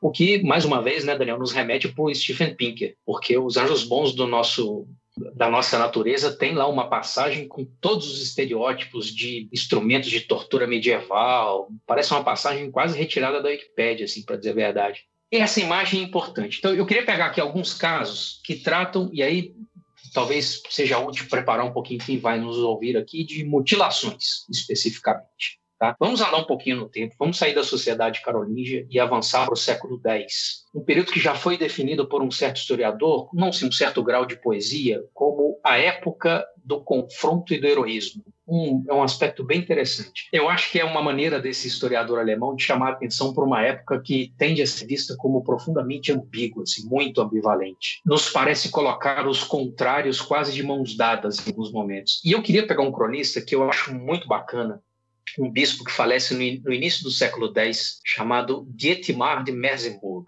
E ele narra basicamente essa história do século Aliás, ele falece no início do século XI e é talvez a principal fonte para o século X. Um dos seus tradutores diz que o, Dietmar não só era um sujeito que narra de uma maneira absolutamente é, envolvente, às vezes muito vívida, mas era um sujeito extremamente bem informado, a ponto de que, diz esse tradutor, ele estava a apenas três ou quatro graus de distância de todo mundo que importa nessa época. É uma dessas frases que às vezes as pessoas se arrependem depois de ter dito, mas eu acho que pelo menos é uma citação bem impactante assim. E se referindo a um dos personagens dessa época, um imperador conhecido como Imperador Otto II, numa certa altura, diz o Dietmar que o imperador estava lá, e aqui eu começo a ler um trecho, desejoso de encontrar uma esposa para o seu filho junto ao imperador de Constantinopla. A essa altura vale mencionar que nós temos dois imperadores coexistindo na história, né? um do Ocidente muitas vezes coroado em Roma, perambulando pelo, pela, pelo território do chamado Sacro Império Romano Germânico, e outro em Constantinopla. Então, o imperador ocidental quer buscar uma esposa junto ao imperador de Constantinopla para o seu filho. Reatando aqui agora a narrativa do cronista. Em boa fé, diz o Dietmar, o imperador Otto encarregou seus líderes para agir fielmente como portadores desta solicitação em uma embaixada imperial que havia sido enviada por outras razões. Mas, durante a viagem, os gregos, com sua costumeira trapaça, inesperadamente atacaram e mataram alguns deles. Outros, tendo sido tomados como cativos, foram levados à presença do Augusto Senhor. Os poucos que conseguiram escapar relataram um incidente ao imperador. Considerando a perda de seus enviados com gravidade, o imperador rapidamente enviou seus melhores guerreiros até a Calábria, no sul da Península Itálica, para se vingar desse crime. Eles mataram aqueles que, arrogantes por sua vitória, os atacaram. Capturaram outros que fugiam, decepando os seus narizes. Então, após forçar os gregos da Calábria e da Apulia a pagar tributos, eles, os guerreiros do imperador Otto, retornaram para casa com alegria. A trama da história é simples: o imperador manda uma embaixada para negociar um casamento e essa embaixada é atacada pelos próprios bizantinos e depois, num ato de vingança, uma série de narizes são decepados. Mutilação facial é algo muito menos comum na Idade Média Ocidental do que a gente imagina. Elas são mais frequentes no Império Bizantino e até mesmo na história romana do que no Ocidente medieval são muito raras, né? são poucos os casos em que isso aparece. Então, quase sempre quando aparece, ele chama uma certa atenção. Notem que, nesse caso, dificilmente a mutilação aparece como violência. Então, assim, a essa altura eu espero já ter conseguido minimamente convencer quem está nos ouvindo que os medievais não só têm uma consciência de violência, mas empregam essa consciência com termos muito claros. Né? Eles usam a palavra violência, mas usam terror, usam crueldade. Este é um caso no qual o nariz decepado não é uma crueldade. Ele não é um terror, ele não é uma violência. Né? Ele é um ato tido como de uma justa punição. A ideia que eu estou defendendo é que aqui a tragédia, o sofrimento humano, não é para o medieval uma violência, é um ato de reparação. O nariz decepado aqui é justiça. Neste caso, seria uma conclusão extremamente apressada, muito precipitada, talvez até uma denotação de uma certa ingenuidade, você pegar esse caso e generalizá-lo. Veja, eu não, nem vou dizer Idade Média, vou dizer para o cronista. Pegar esse caso e dizer assim: está aqui um bispo medieval que justificava e, e via como algo bom decepar narizes. Isso não é verdade. Esse é o único caso do Dietmar de Meserbuck, o único caso no qual mutilações faciais são tidas como ações úteis. Úteis, ações que têm lugar e que devem ser reconhecidas de uma maneira vai, talvez aqui a gente possa dizer como tendo surtido um efeito positivo, né? um efeito necessário para essa sociedade. Em várias outras passagens, por exemplo, o Dietmar deixa muito claro o quanto que a regra era de se considerar tais atos como atos absolutamente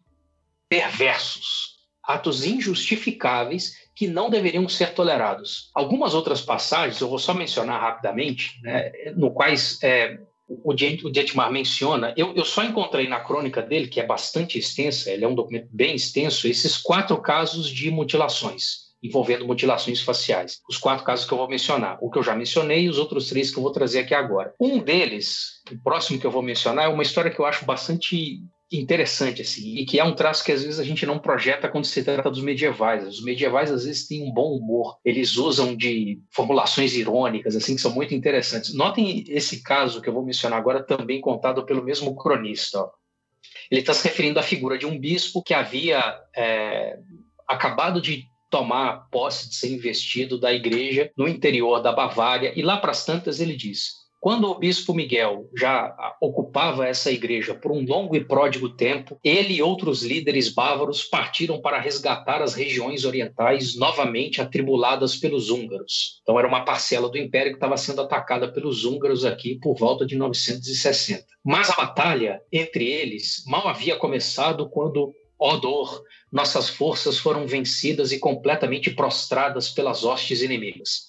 O bispo perdeu uma orelha além de ter sido ferido em outros membros, tombando entre os caídos como se estivesse morto. Deitado próximo a ele estava um guerreiro inimigo que, ao perceber que somente o bispo estava vivo, sentindo-se a salvo das armadilhas do inimigo, pegou uma lança e tentou matá-lo. Não perco o fio da história comigo. Eu não sei, pode ser uma coisa meio absolutamente pessoal, mas eu me divirto com essa história. O bispo parte para uma batalha, perde uma orelha, cai no meio de uma pilha de mortos, se finge de morto, tem um húngaro do lado dele que provavelmente também estava se fingindo de morto.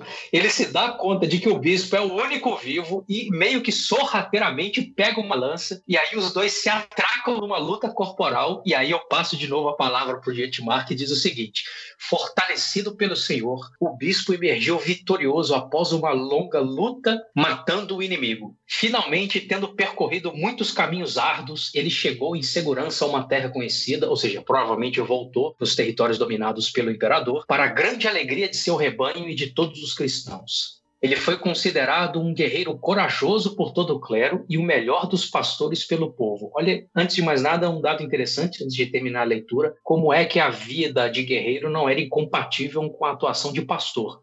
Né? Então, voltou derrotado, orelha decepada, matou o inimigo lá em cima de uma pilha de mortos depois dos dois, dos dois fingirem que haviam tombado em campo de batalha e foi considerado um bom guerreiro e ao mesmo tempo o melhor dos pastores. E aqui para encerrar, sua mutilação não trouxe humilhação, mas pelo contrário, grande honra. Esse é o ponto que eu gostaria de insistir. Antes de mais nada, o cronista parece que sugere que se há uma regra em torno de mutilações, é que elas são marcas de humilhação. É, eu vou voltar a comentar aquele primeiro trecho que eu, que eu li para vocês, o caso da, das mutilações dos narizes nessa embaixada, a, a Bizâncio e tal, mas eu queria ficar com esse argumento no primeiro momento. Né? O autor diz: olha, previsivelmente, é o que se pode deduzir desse trecho, uma mutilação, no caso aqui a orelha decepada, é marca de humilhação. E provavelmente, a, nesse caso, a mutilação não é porque o bispo volta vitorioso. Né? não volta derrotado, ao menos da luta corporal. O exército voltou em frangalhos, mas ele não. Tem mais dois outros casos, como eu mencionei para vocês aqui. Um outro caso, por exemplo, um duque também da Bavária, que havia ordenado que um bispo tivesse os olhos vazados. Era uma disputa aristocrata entre o duque e o bispo. Ele captura o bispo e ordena que ele tenha os olhos perfurados. O mesmo cronista diz o seguinte: Eu não desejo mencionar os fundamentos para essa ação, mas eu sei que ela não foi suficientemente justificada. Em sua morte, o Duque admitiu sua culpa por esse ato ímpio. No primeiro momento, olhando para essa frase, parece que o cronista não, não repudia suficientemente o fato de alguém ter perfurado os olhos de um outro bispo. Parece que ele não protesta. Assim, é como se, se num primeiro momento, a gente olhasse para essa frase, ele dizendo, Pô, eu não quero mencionar os fundamentos da ação, mas ela não me parece justificada. Talvez alguém pudesse pensar assim, bom, Leandro está dizendo que tem aí uma consciência de repúdio à violência, mas ela parece ser meio frouxa, ela não toma corpo, parece que falta ímpeto, falta veemência. Eu, ainda assim, me, me, refugiaria na minha hipótese de que não, a violência é contundente, essa consciência é contundente, o repúdio à violência ele é enfático, ele não é dúbio, ele não é tímido, entre outras coisas, porque o cronista classifica esse ato como um ato ímpio. Essa classificação é muito impactante para o medieval. O ímpio é aquele que se desvirtua por completo do caminho religioso. Portanto, o que o cronista aqui está dizendo é ter vazado os olhos do bispo significa que o duque ficou marcado com um comportamento anticristão.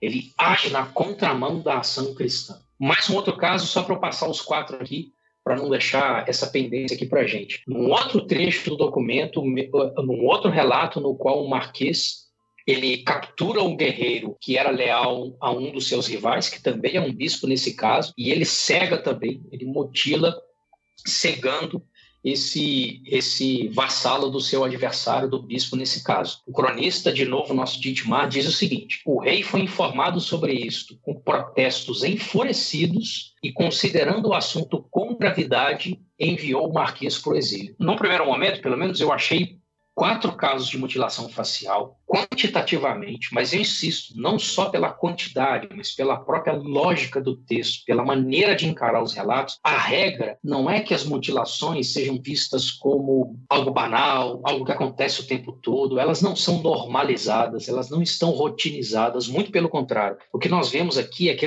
uma mutilação, ela era marca de humilhação, que uma mutilação era encarada com gravidade pelo rei, que uma mutilação era marca de uma conduta ímpia. Então, esse é o ponto para o qual eu gostaria de chamar a atenção. Por que, que em um destes casos a mutilação não é enquadrada dessa maneira? Que passe de mágica ideológico é esse que está acontecendo? Que é o mesmo ato, rasgar o semblante de alguém, mutilá-lo no seu aspecto mais característico da sua identidade, que expressa as suas, as suas emoções. Por que, que esse ato acontece quatro vezes? Em três deles ele é uma violência, em uma, deles, em uma delas não. A primeira resposta que nós temos para isso, e, e eu digo até porque ela me assalta o espírito algumas vezes, é aquela que nos leva a não levar os medievais a sério, que é quase sempre de julgá-los é uma arbitrariedade, isso é tudo incoerência mesmo. Então, esse discurso flutua porque ele é meio anárquico, não tem consistência. A Idade Média era tudo mais ou menos assim, caótico, bagunçado. Parece que não tem nenhum tipo de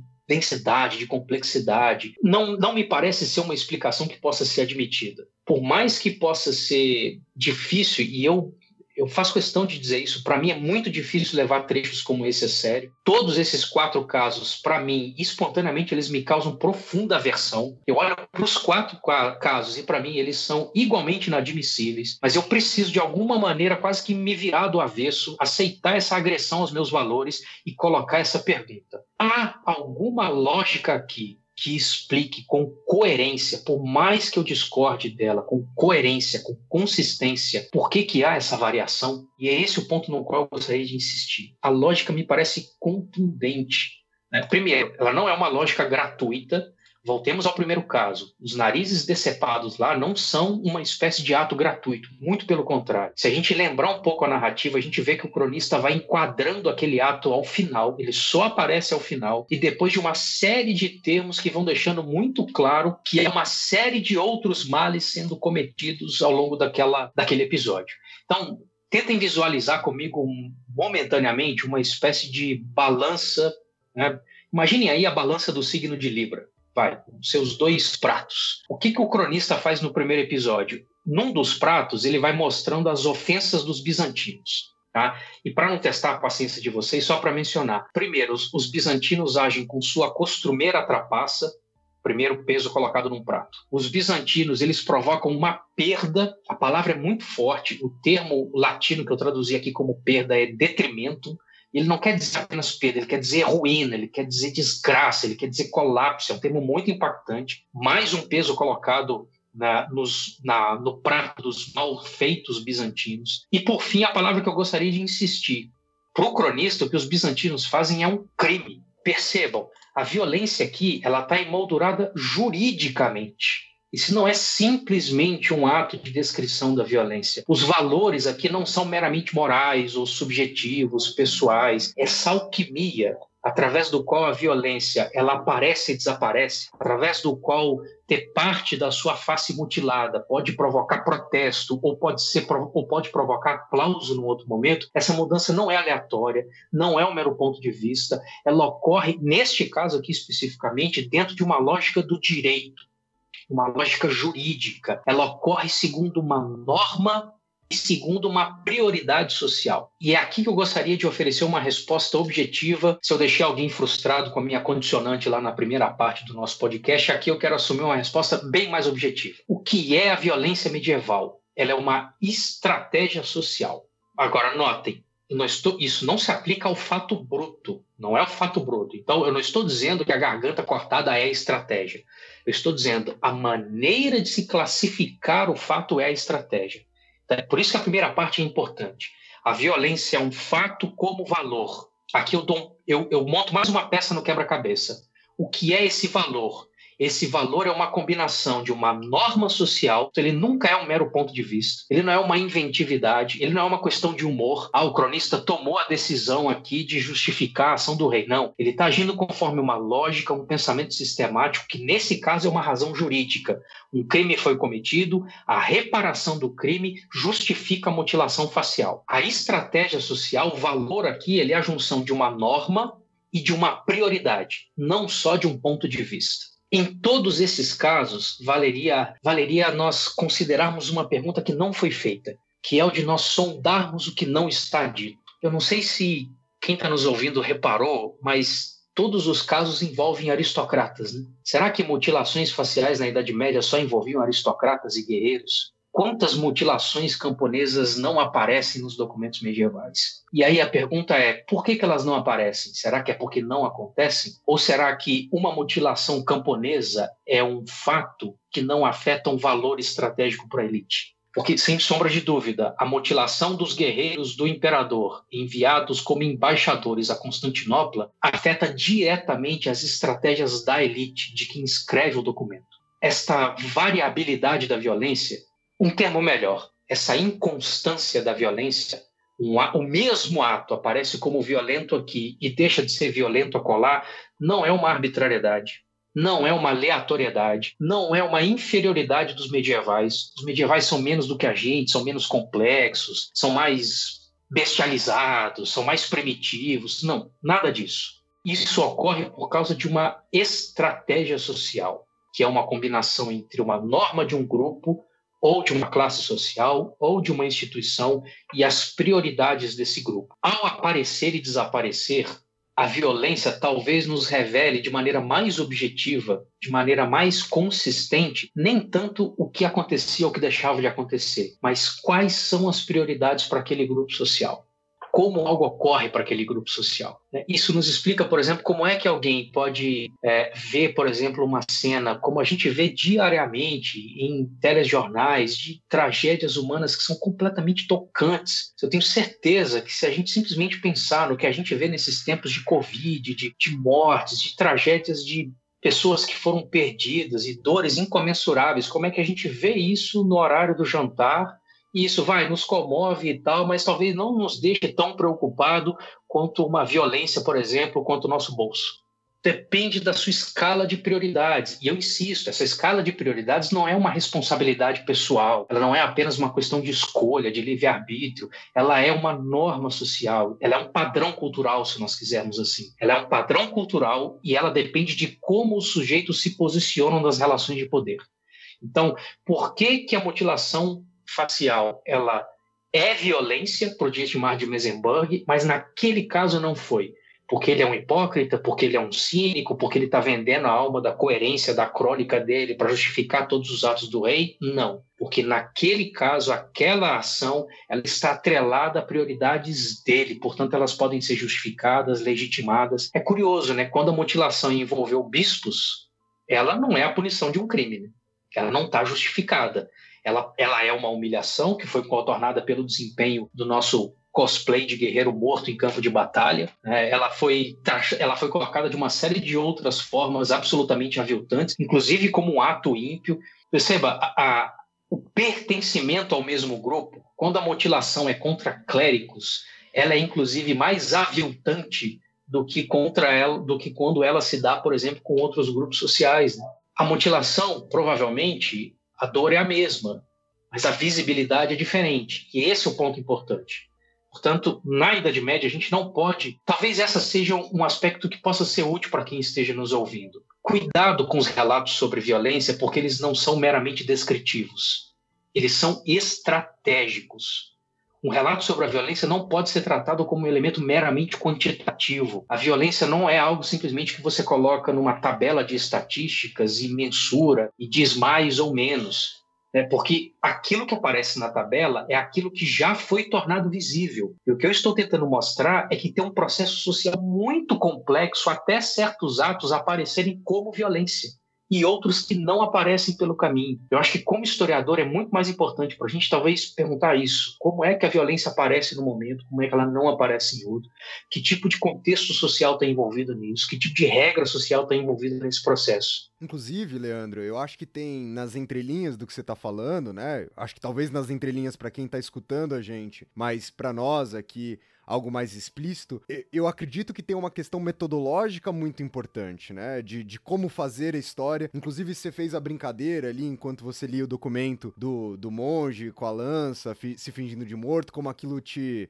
Né, te, te, te, animava, como você acabava se envolvendo com aquela história. Eu acho que isso compõe uma metodologia importante da gente, de nós historiadores, que é de dar vida né, de dar vida pro documento. E esse dar vida, ele não é uma memorabilia do sentido de que a gente vai dar vida, fazer um bonequinho do monge e vender, mas é dar vida no sentido de compreender essas regras, essas estruturas, essas estratégias. Porque se você lê o documento também apenas de forma quantitativa, né? Ou, ou, apenas atrelado às palavras, apenas atrelado à descrição, eu acho que a gente perde essa outra capacidade de análise, eu acho que a gente perde esse outro nível de análise que me parece fundamental. Então você falou ali em tom de brincadeira que você acabava se envolvendo, mas me parece algo metodologicamente essencial para se chegar nessas perspectivas, para se chegar nessas conclusões que você está chegando aqui no programa. Eu concordo inteiramente, cara. E assim, é, para mim foi ficando muito palpável, sobretudo de um tempo para cá, o quanto esse esforço, digamos assim, para emprestar vida, ele é distinto de idealizar, né?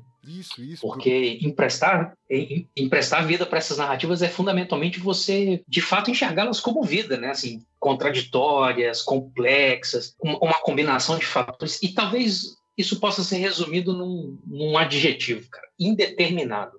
A história, para mim, está muito próxima de indeterminação. Assim, eu, eu tento sempre me policiar para tentar me dar conta do quanto eu vou projetando pressupostos, noções pré-concebidas, para não ir já colocando formas, assim, moldurando esses raciocínios. Agora, Rafael, eu vou pegar um gancho nisso que você disse, cara, para fazer mais um desabafo aqui. Já está virando uma sessão Fala que eu discuto nessa história aqui, né?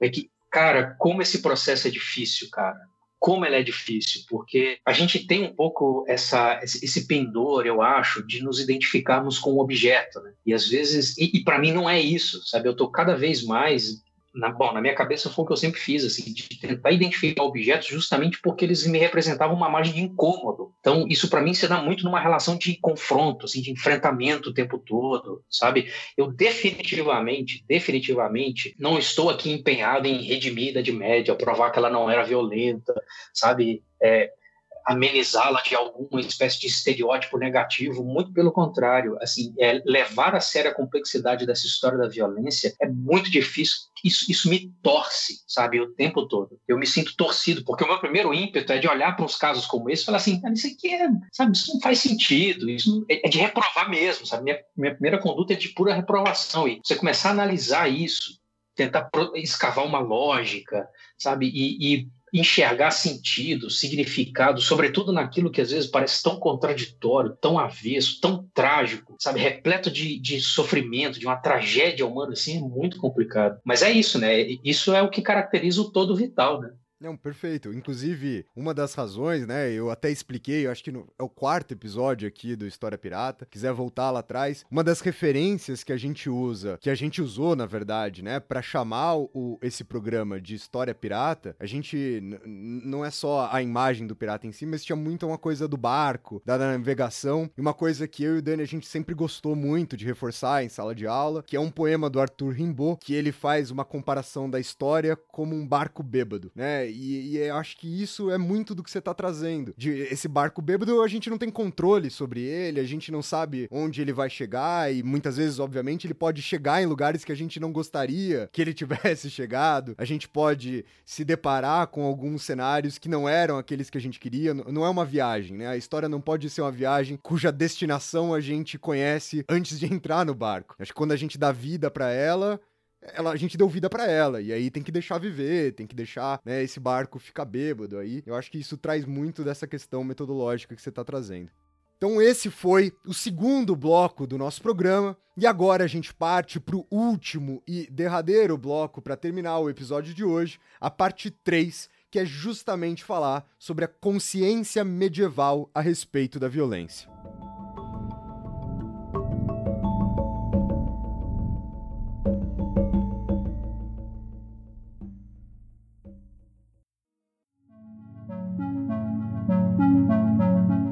Rápida recapitulação pode nos ajudar aqui, né? Então, a pergunta, a Idade Média era violenta, ela, talvez a sua maior utilidade seja nós nos darmos conta de que há um sujeito implícito nessa história que precisa ser revelado, porque a presença dele é completamente determinante para os rumos de uma, de uma resposta. definir de quem nós estamos falando, violência segundo quem, quem é o autor desse sistema de classificação é fundamental, tendo em vista que esse sujeito histórico sejam os próprios medievais, que foi a segunda parte do nosso papo aqui, é, a resposta que eu tentei oferecer para vocês, portanto, o que era violência na Idade Média, era que essa violência está atrelada a uma racionalidade e ela está atrelada a um desempenho estratégico das relações sociais. Então, a violência ela não é um comportamento inerente, in, não é um comportamento natural, instintivo, nada disso. A, a violência para um medieval, a maneira como um medieval vivencia a violência, ela está atrelada à posição social, às normas que o orientam. E eu queria, no final agora, tentar explorar um pouco mais essa ideia, desenvolvê-la um pouco mais, porque ela ainda tem alguns elementos que eu acho que podem ser levados adiante. Eu já posso adiantar que não se trata aqui de trazer nenhuma hipótese nova, nenhum argumento decisivo. Me interessa desse ponto em diante, sobretudo, nós explorarmos os desdobramentos dessa constatação. Né, de que, portanto, os medievais têm uma percepção da violência, eles têm uma consciência de classificação e de aversão à violência. Essa consciência não é um fenômeno meramente biográfico, essa consciência ela está atrelada a posicionamentos sociais e, sobretudo, a condutas estratégicas na relação social. Essa ideia que eu acabei de tentar sintetizar aqui, ela tem desdobramentos muito úteis. E é aqui que eu chego no tema da cruzada, que foi o papo inicial lá para esse nosso podcast. É, cruzada, de fato, é um tema muito desafiador porque ela, ele está envolto em muitos estereótipos. Né?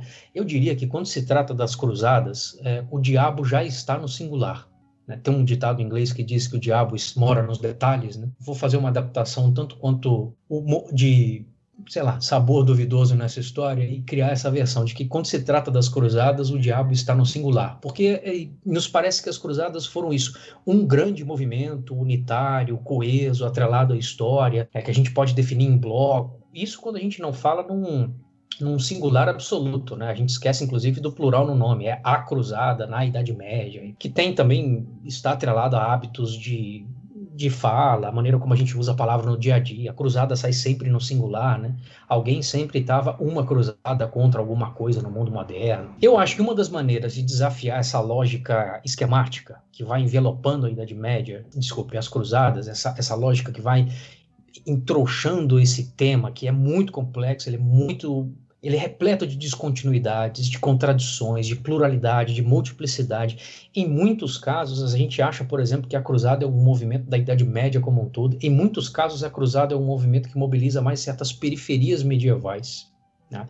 não necessariamente pontos que sejam tidos como dominantes da Idade Média. Mas uma das maneiras de confrontar essa ideia, eu acho que é de situar as cruzadas dentro dessa história da violência. Entre outras coisas, eu acho que há essa utilidade de quebrar um pouco essa narrativa militarizante da cruzada. Parece que a cruzada é sempre a guerra e há mais episódios envolvidos nessa história. Eu acho que essa história da violência, ela funciona como uma maneira de você situar o episódio das cruzadas num plano maior de relações sociais. Eu acho que é uma boa forma de você pressionar as cruzadas para irem no rumo de uma história social, digamos assim. Então, um pouco mais abrangente nesse caso, para que a história das cruzadas não fique tanto esse hábito de ficar empilhando só guerras, batalhas e templários e assim por diante, e Ricardo Coração de Leão versus Saladino e por aí vai.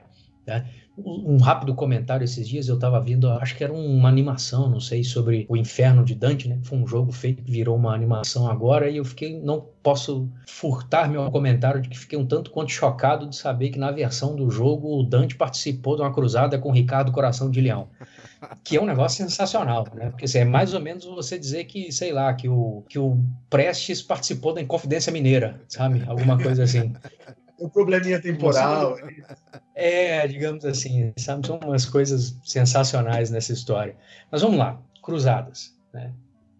Acho que vale a pena também dizer que as cruzadas Talvez essa proposta minha ela seja menos original do que eu gostaria de imaginar num primeiro momento. Né? As cruzadas estão associadas à história da violência.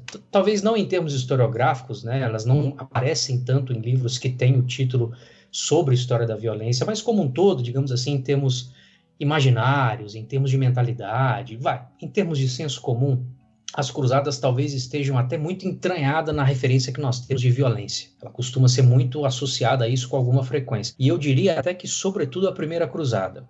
E é com esse episódio, eu vou me ater a esse episódio. Então, já testei muito a paciência de vocês, não vou ficar aqui agora mais enfileirando muitos casos, não. Eu quero um caso só, mas falar com ele sobre ele com um pouquinho mais de paciência. A primeira cruzada talvez tenha sido, alguém já disse que a única bem-sucedida de todas elas.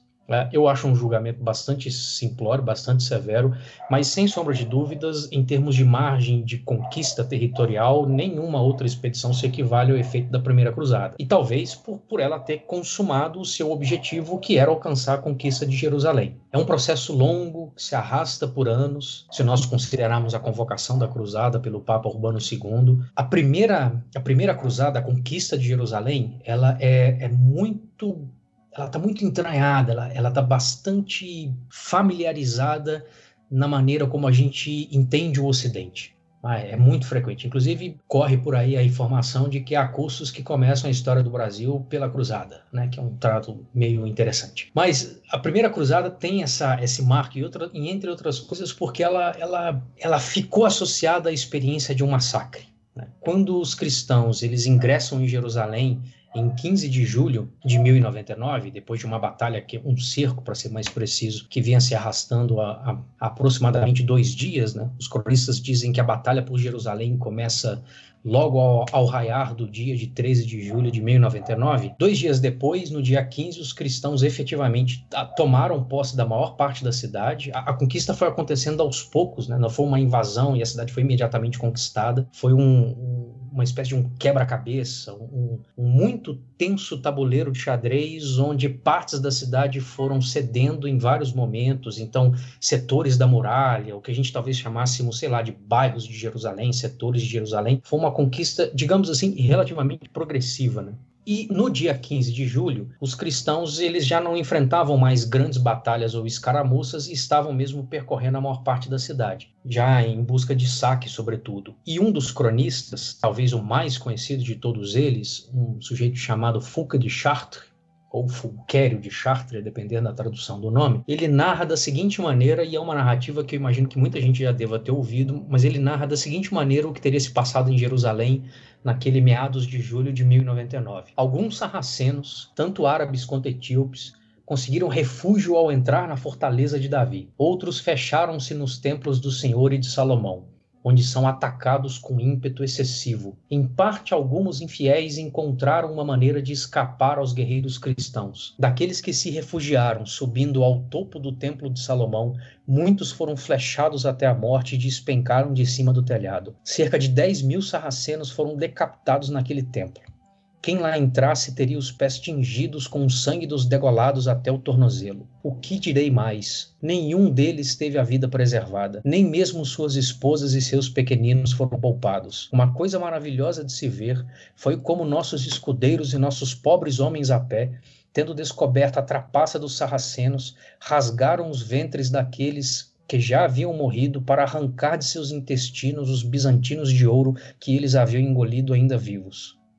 Com o mesmo propósito, após alguns dias, um imenso número de cadáveres foi amontoado e queimado, pois os nossos buscavam encontrar o dinheiro com maior facilidade nas cinzas. Percorrendo a cidade com a espada desembainhada, nossa gente não poupava ninguém, sequer aqueles que imploravam misericórdia.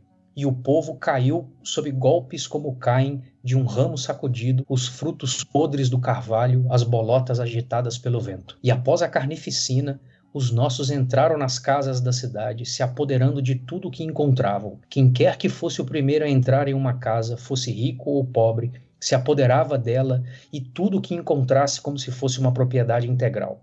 Isso foi feito de modo que se tornou uma lei, donde a razão para muitos desvalidos se tornarem abastados. Esse trecho, esse relato muito impactante, ele é citado a exaustão, ele aparece em livros didáticos e assim por diante, ele é um trecho complexo.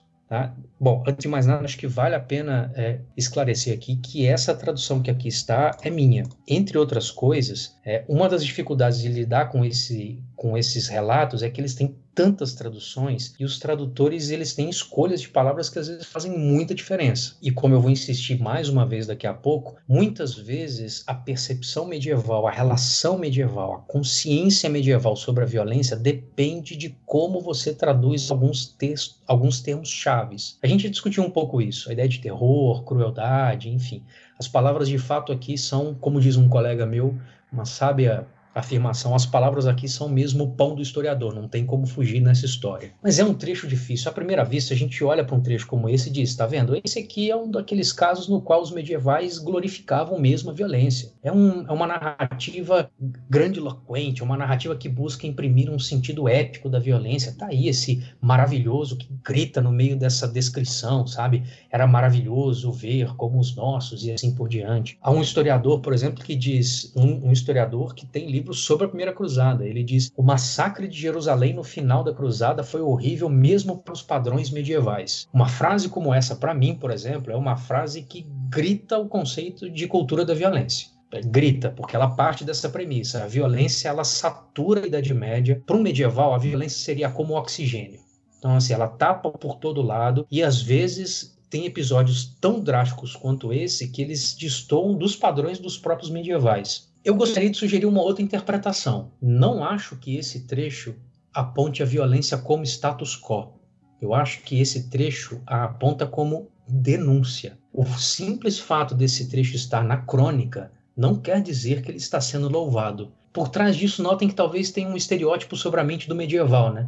Parece que o medieval só escreve aquilo com o qual ele concorda. Parece que o medieval é uma espécie de uma figura que está completamente na posição de um penduricalho do poder. Se está no texto, é porque tem a aprovação. Não há porque nós partimos desse princípio. Eu insisto, o meu argumento aqui será de que esse é um trecho no qual a descrição da violência não é a de louvação, não é de elogio, não é de apologia. Isso aqui não é um sentido de um caráter épico da violência, é no sentido de denúncia da violência. Esse é um texto que nesta passagem, nesta passagem, não a crônica como um todo, ele é dissidente. Muita coisa poderia ser dito. Tá? Só para mostrar o quanto esses documentos são desafiadores, eles não são simples. Essa descrição é uma das três versões que são identificadas com participantes da Primeira Cruzada. O Fulkenschatter faz parte da Primeira Cruzada, assim como outros dois textos. Por sinal, uma das traduções que eu tenho aqui é de Portugal, que carrega o título que é A Primeira Cruzada, um relato de quem lá esteve a tradução carrega essa imagem e ela sugere, vejam como ela sugere a imagem de um testemunho ocular. Até porque, talvez, independente do título, a gente pensasse, bom, com todos esses detalhes, ele estava lá e ele viu e assim por diante. Esse raciocínio não se sustenta. Primeiro, porque nós sabemos que o Fuca de Charter não está em Jerusalém quando a cidade é tomada. Ele está em outro ponto, ele sai com outro contingente da cruzada, do corpo principal de Jerusalém. Ele está em Edessa nesse momento. Ele se apoia em outros dois relatos que descrevem o massacre, com algumas variações, mas é curioso, o Foucault de Chartres é o mais detalhista deles. Então, vejam, aqui já seria uma primeira pista, digamos assim, metodológica interessante. Nós, modernos, talvez pela era da cultura visual, desde fotografia assim por diante, talvez pensamos com uma certa naturalidade que abundância de detalhes significa maior precisão de descrição, né? Sendo que muitas vezes quando se trata dos medievais é quando tem muito detalhe que você tem que desconfiar, porque provavelmente os detalhes são acrescentados para dar uma veracidade para uma história que não foi feita na forma de testemunho, de primeira mão e assim por diante. Mas partindo logo para o meu argumento, para não ficar cansando quem estiver nos ouvindo.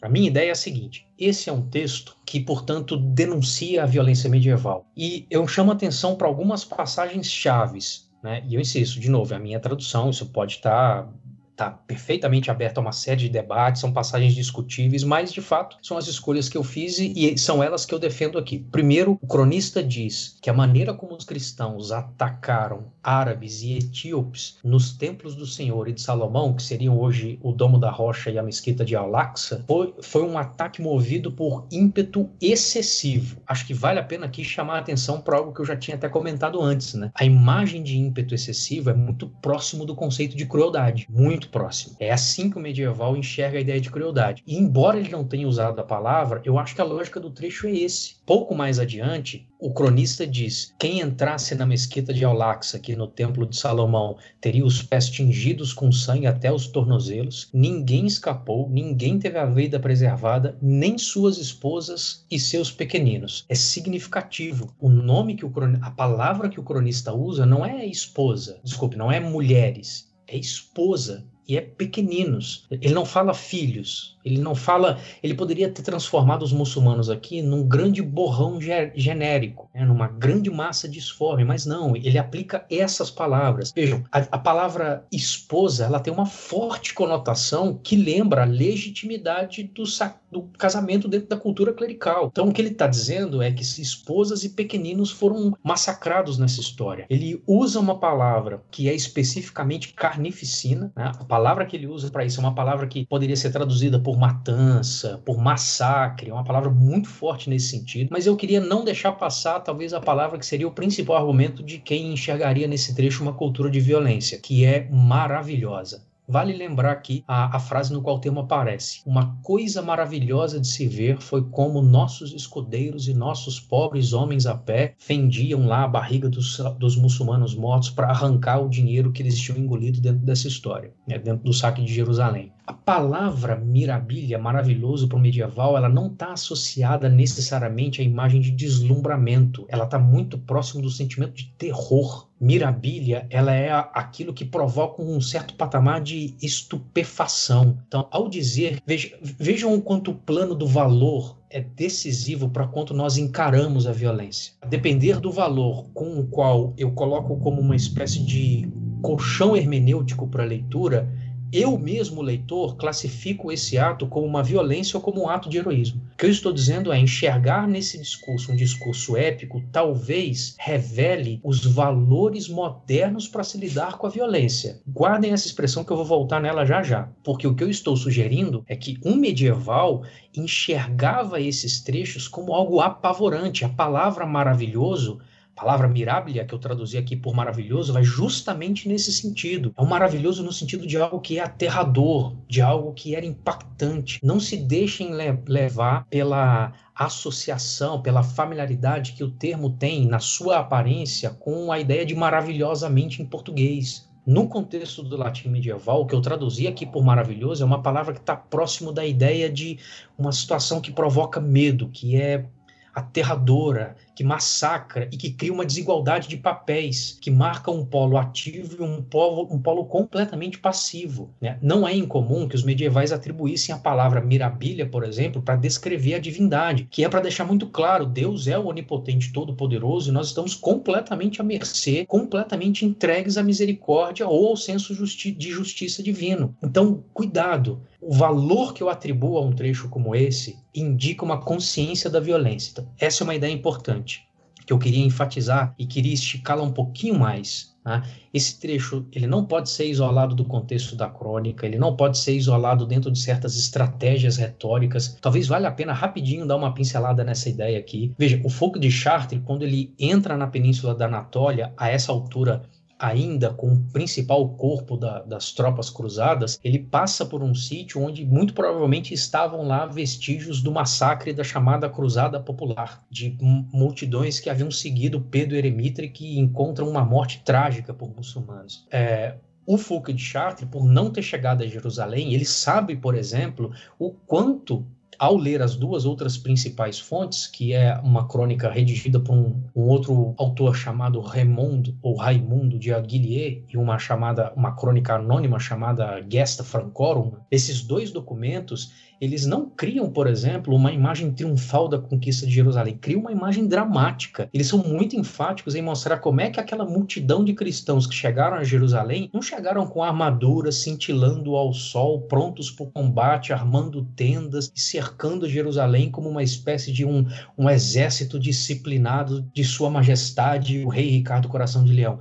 Eles chegaram como uma multidão esfarrapada que marchava por um cenário inóspito, que não tinham, por exemplo, logística logística, de planejamento claro, de onde ter acesso à água, de como encontrar comida. E às vezes a gente, talvez ainda um pouco naquela lógica, Rafael, de emprestar alguma vida para a narrativa, isso pudesse valer aqui. A gente esquece, por exemplo, que é fazer uma marcha ao longo de dias, depois de anos, você caminhando desde milhares de quilômetros atrás, você fazer uma marcha ao longo de dias com equipamento em território hostil, o quanto isso significava, por exemplo, uma multidão de pessoas sob uma temperatura causticante, um frio noturno absolutamente avassalador, com os pés repletos de feridas, famintos, sem conhecimento do território, sem algum tipo de percepção de quando seriam atacados, por quem seriam atacados, sem acesso à água. É uma multidão muito exposta ao limite de uma série de de provações. Esses outros dois cronistas, eles insistem, por exemplo, que a tomada de Jerusalém, ela foi feita muitas vezes numa situação absolutamente imprevisível. Os caras não tinham arma de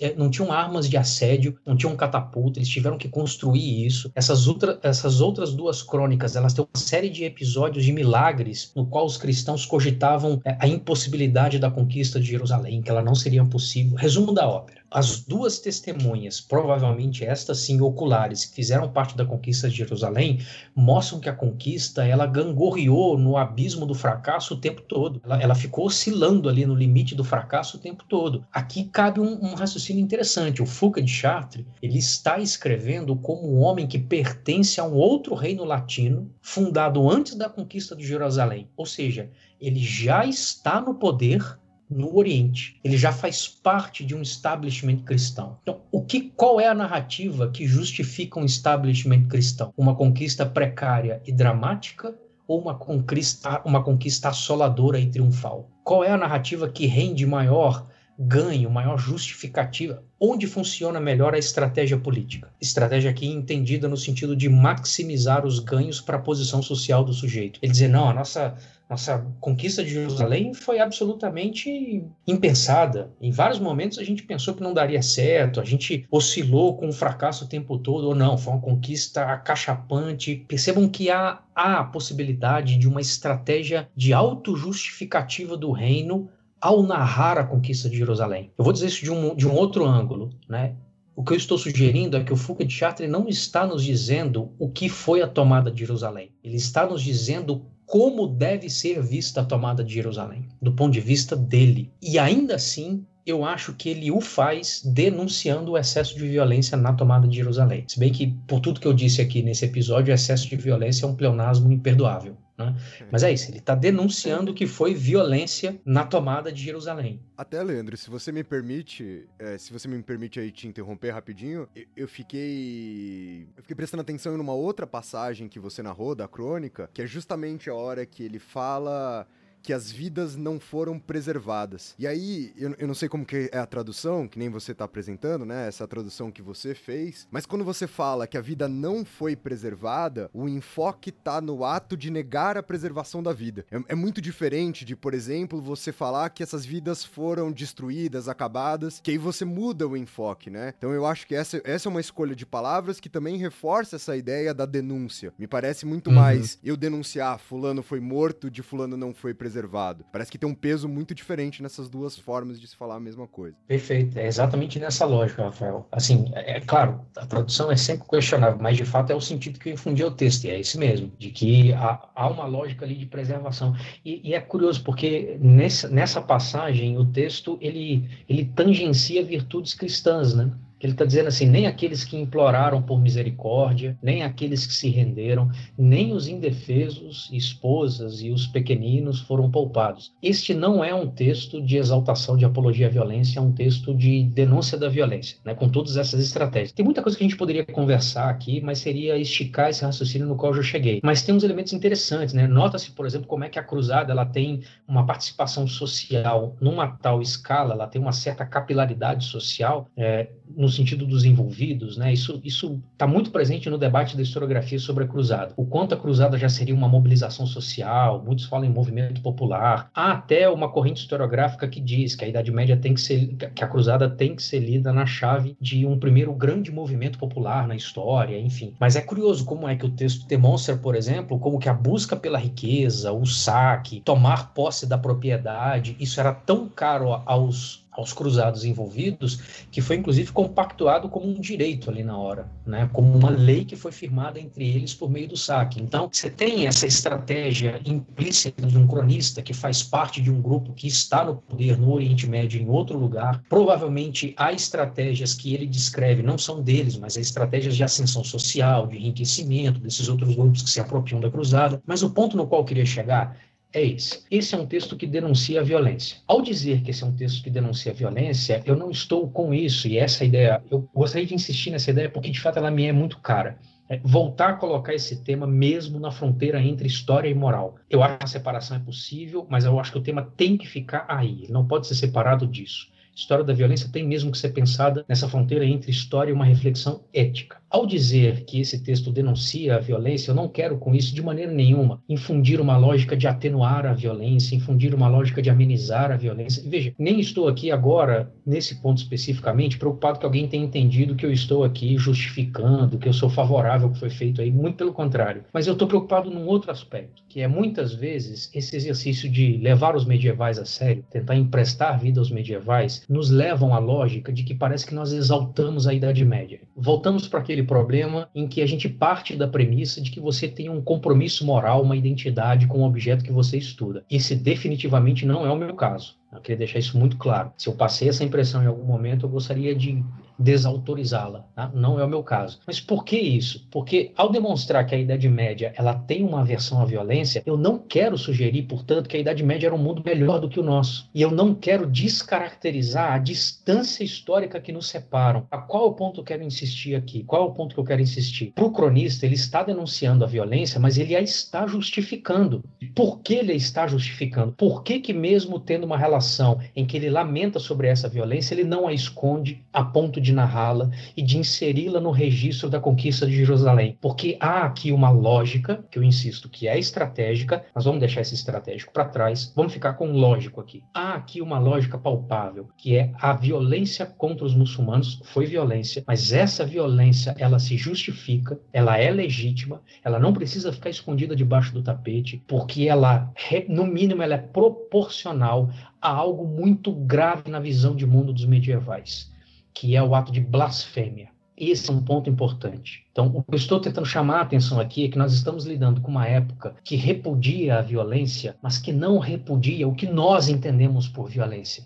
Essa é uma época na qual a blasfêmia é uma violação muito mais grave do que a mutilação, do que o homicídio, do que a perda da vida. Essa é uma época no qual a violação de uma norma religiosa, por exemplo, em muitos casos é a violação do patrimônio. Violar um patrimônio monástico pode ser muito mais aterrorizador para um cronista do que o massacre de uma aldeia camponesa inteira, que muitas vezes sequer é passado para a história, se perde no fluxo do tempo, fica mergulhado no silêncio que nos separa nesse fosso de mil anos de alguns séculos. Estou tentando chamar atenção para isso. Na minha perspectiva, entender a lógica medieval da violência ressalta essa, essa distância, essa diferença temporal. A violência nos, nos leva, nos chama a atenção para esse contraste. E esse contraste, não a Idade Média, mas o contraste, contraste proporcionado pela Idade Média, eu acho que ele é muito atual. Esse é o ponto no qual a, a história está entranhada no presente. Esse é o ponto no qual a história nos diz respeito. Não porque a gente deva algo à Idade Média, porque a gente é herdeiro da Idade Média. Essa não é a minha perspectiva de entendimento do problema. Mas esse contraste, ele nos mostra que nós estamos lidando com uma época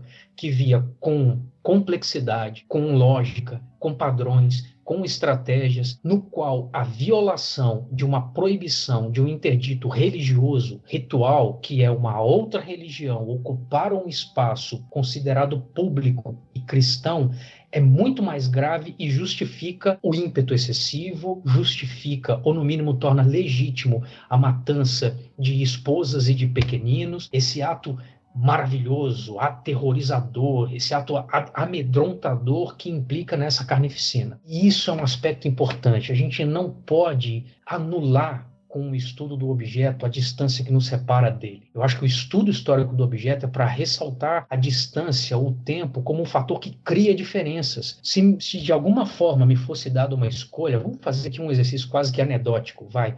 Você tem uma escolha de pertencer ao período no qual você conhece ou à Idade Média que você conhece. Eu nunca voltaria para a Idade Média. dado o valor que eu tenho, o contexto que eu vivo, assim, é um exercício lógico que beira o absurdo do ilógico. Eu sei, eu vou contar com a paciência e com a boa vontade de quem estiver nos ouvindo nesse momento. Sejam generosos com o meu exemplo. Mas é isso, eu estou tentando só mostrar que nós estamos encarando uma sociedade na qual a vida humana é um valor transitório, não é intransitivo.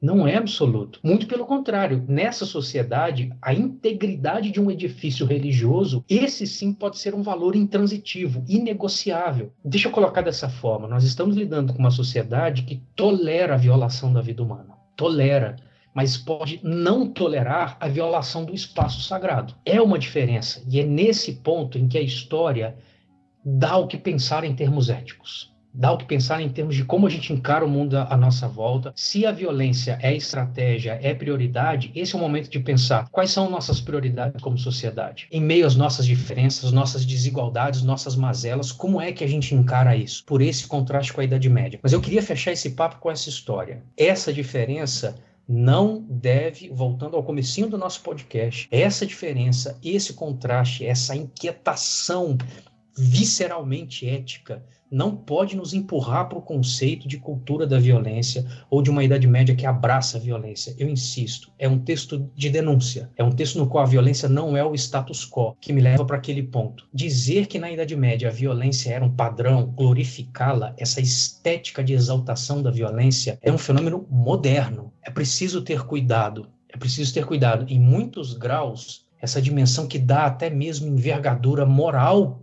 porque nós chamamos de violência tendo a Idade Média como teatro, como tema, como representação, ela muito provavelmente nos fala mais de um desejo nosso como sociedade, de uma ambição da nossa época, do que nos fala da, da diferença que nos separa para a Idade Média. Então é preciso ter cuidado. Tá? Eu acho que conhecer a história da violência na Idade Média, levá-la a sério, reconhecer a sua complexidade, reconhecer o quanto ela é densa em termos antropológicos, não pode ser tratado como um movimento característico de ideologias que exaltam a violência tendo a Idade Média como pretexto. Muito pelo contrário, esse esforço nos ajuda a conseguir perceber quando esse tipo de ideologia que a gente vê aí o tempo inteiro pululando para todo lado agora, com exaltação de certas leituras sobre templários, sobre cruzadas, sobre defesas da civilização cristã e assim por diante. Esse tipo de conversa que a gente teve aqui, eu acho que nos ajuda a perceber o quanto esse tipo de ideologia ele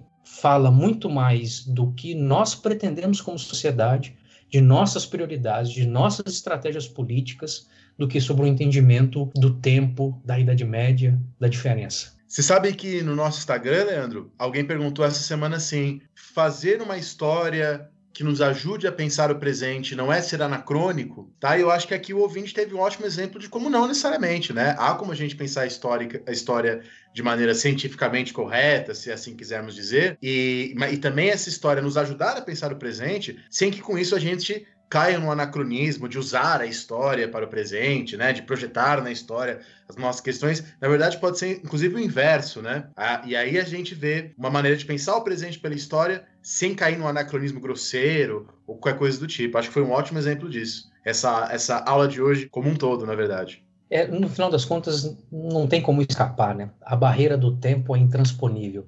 A gente empresta a vida para o passado, mas a gente não traz ele de volta. Não tem como. A, a história não é a herança dos mortos, a história é a chance dos vivos.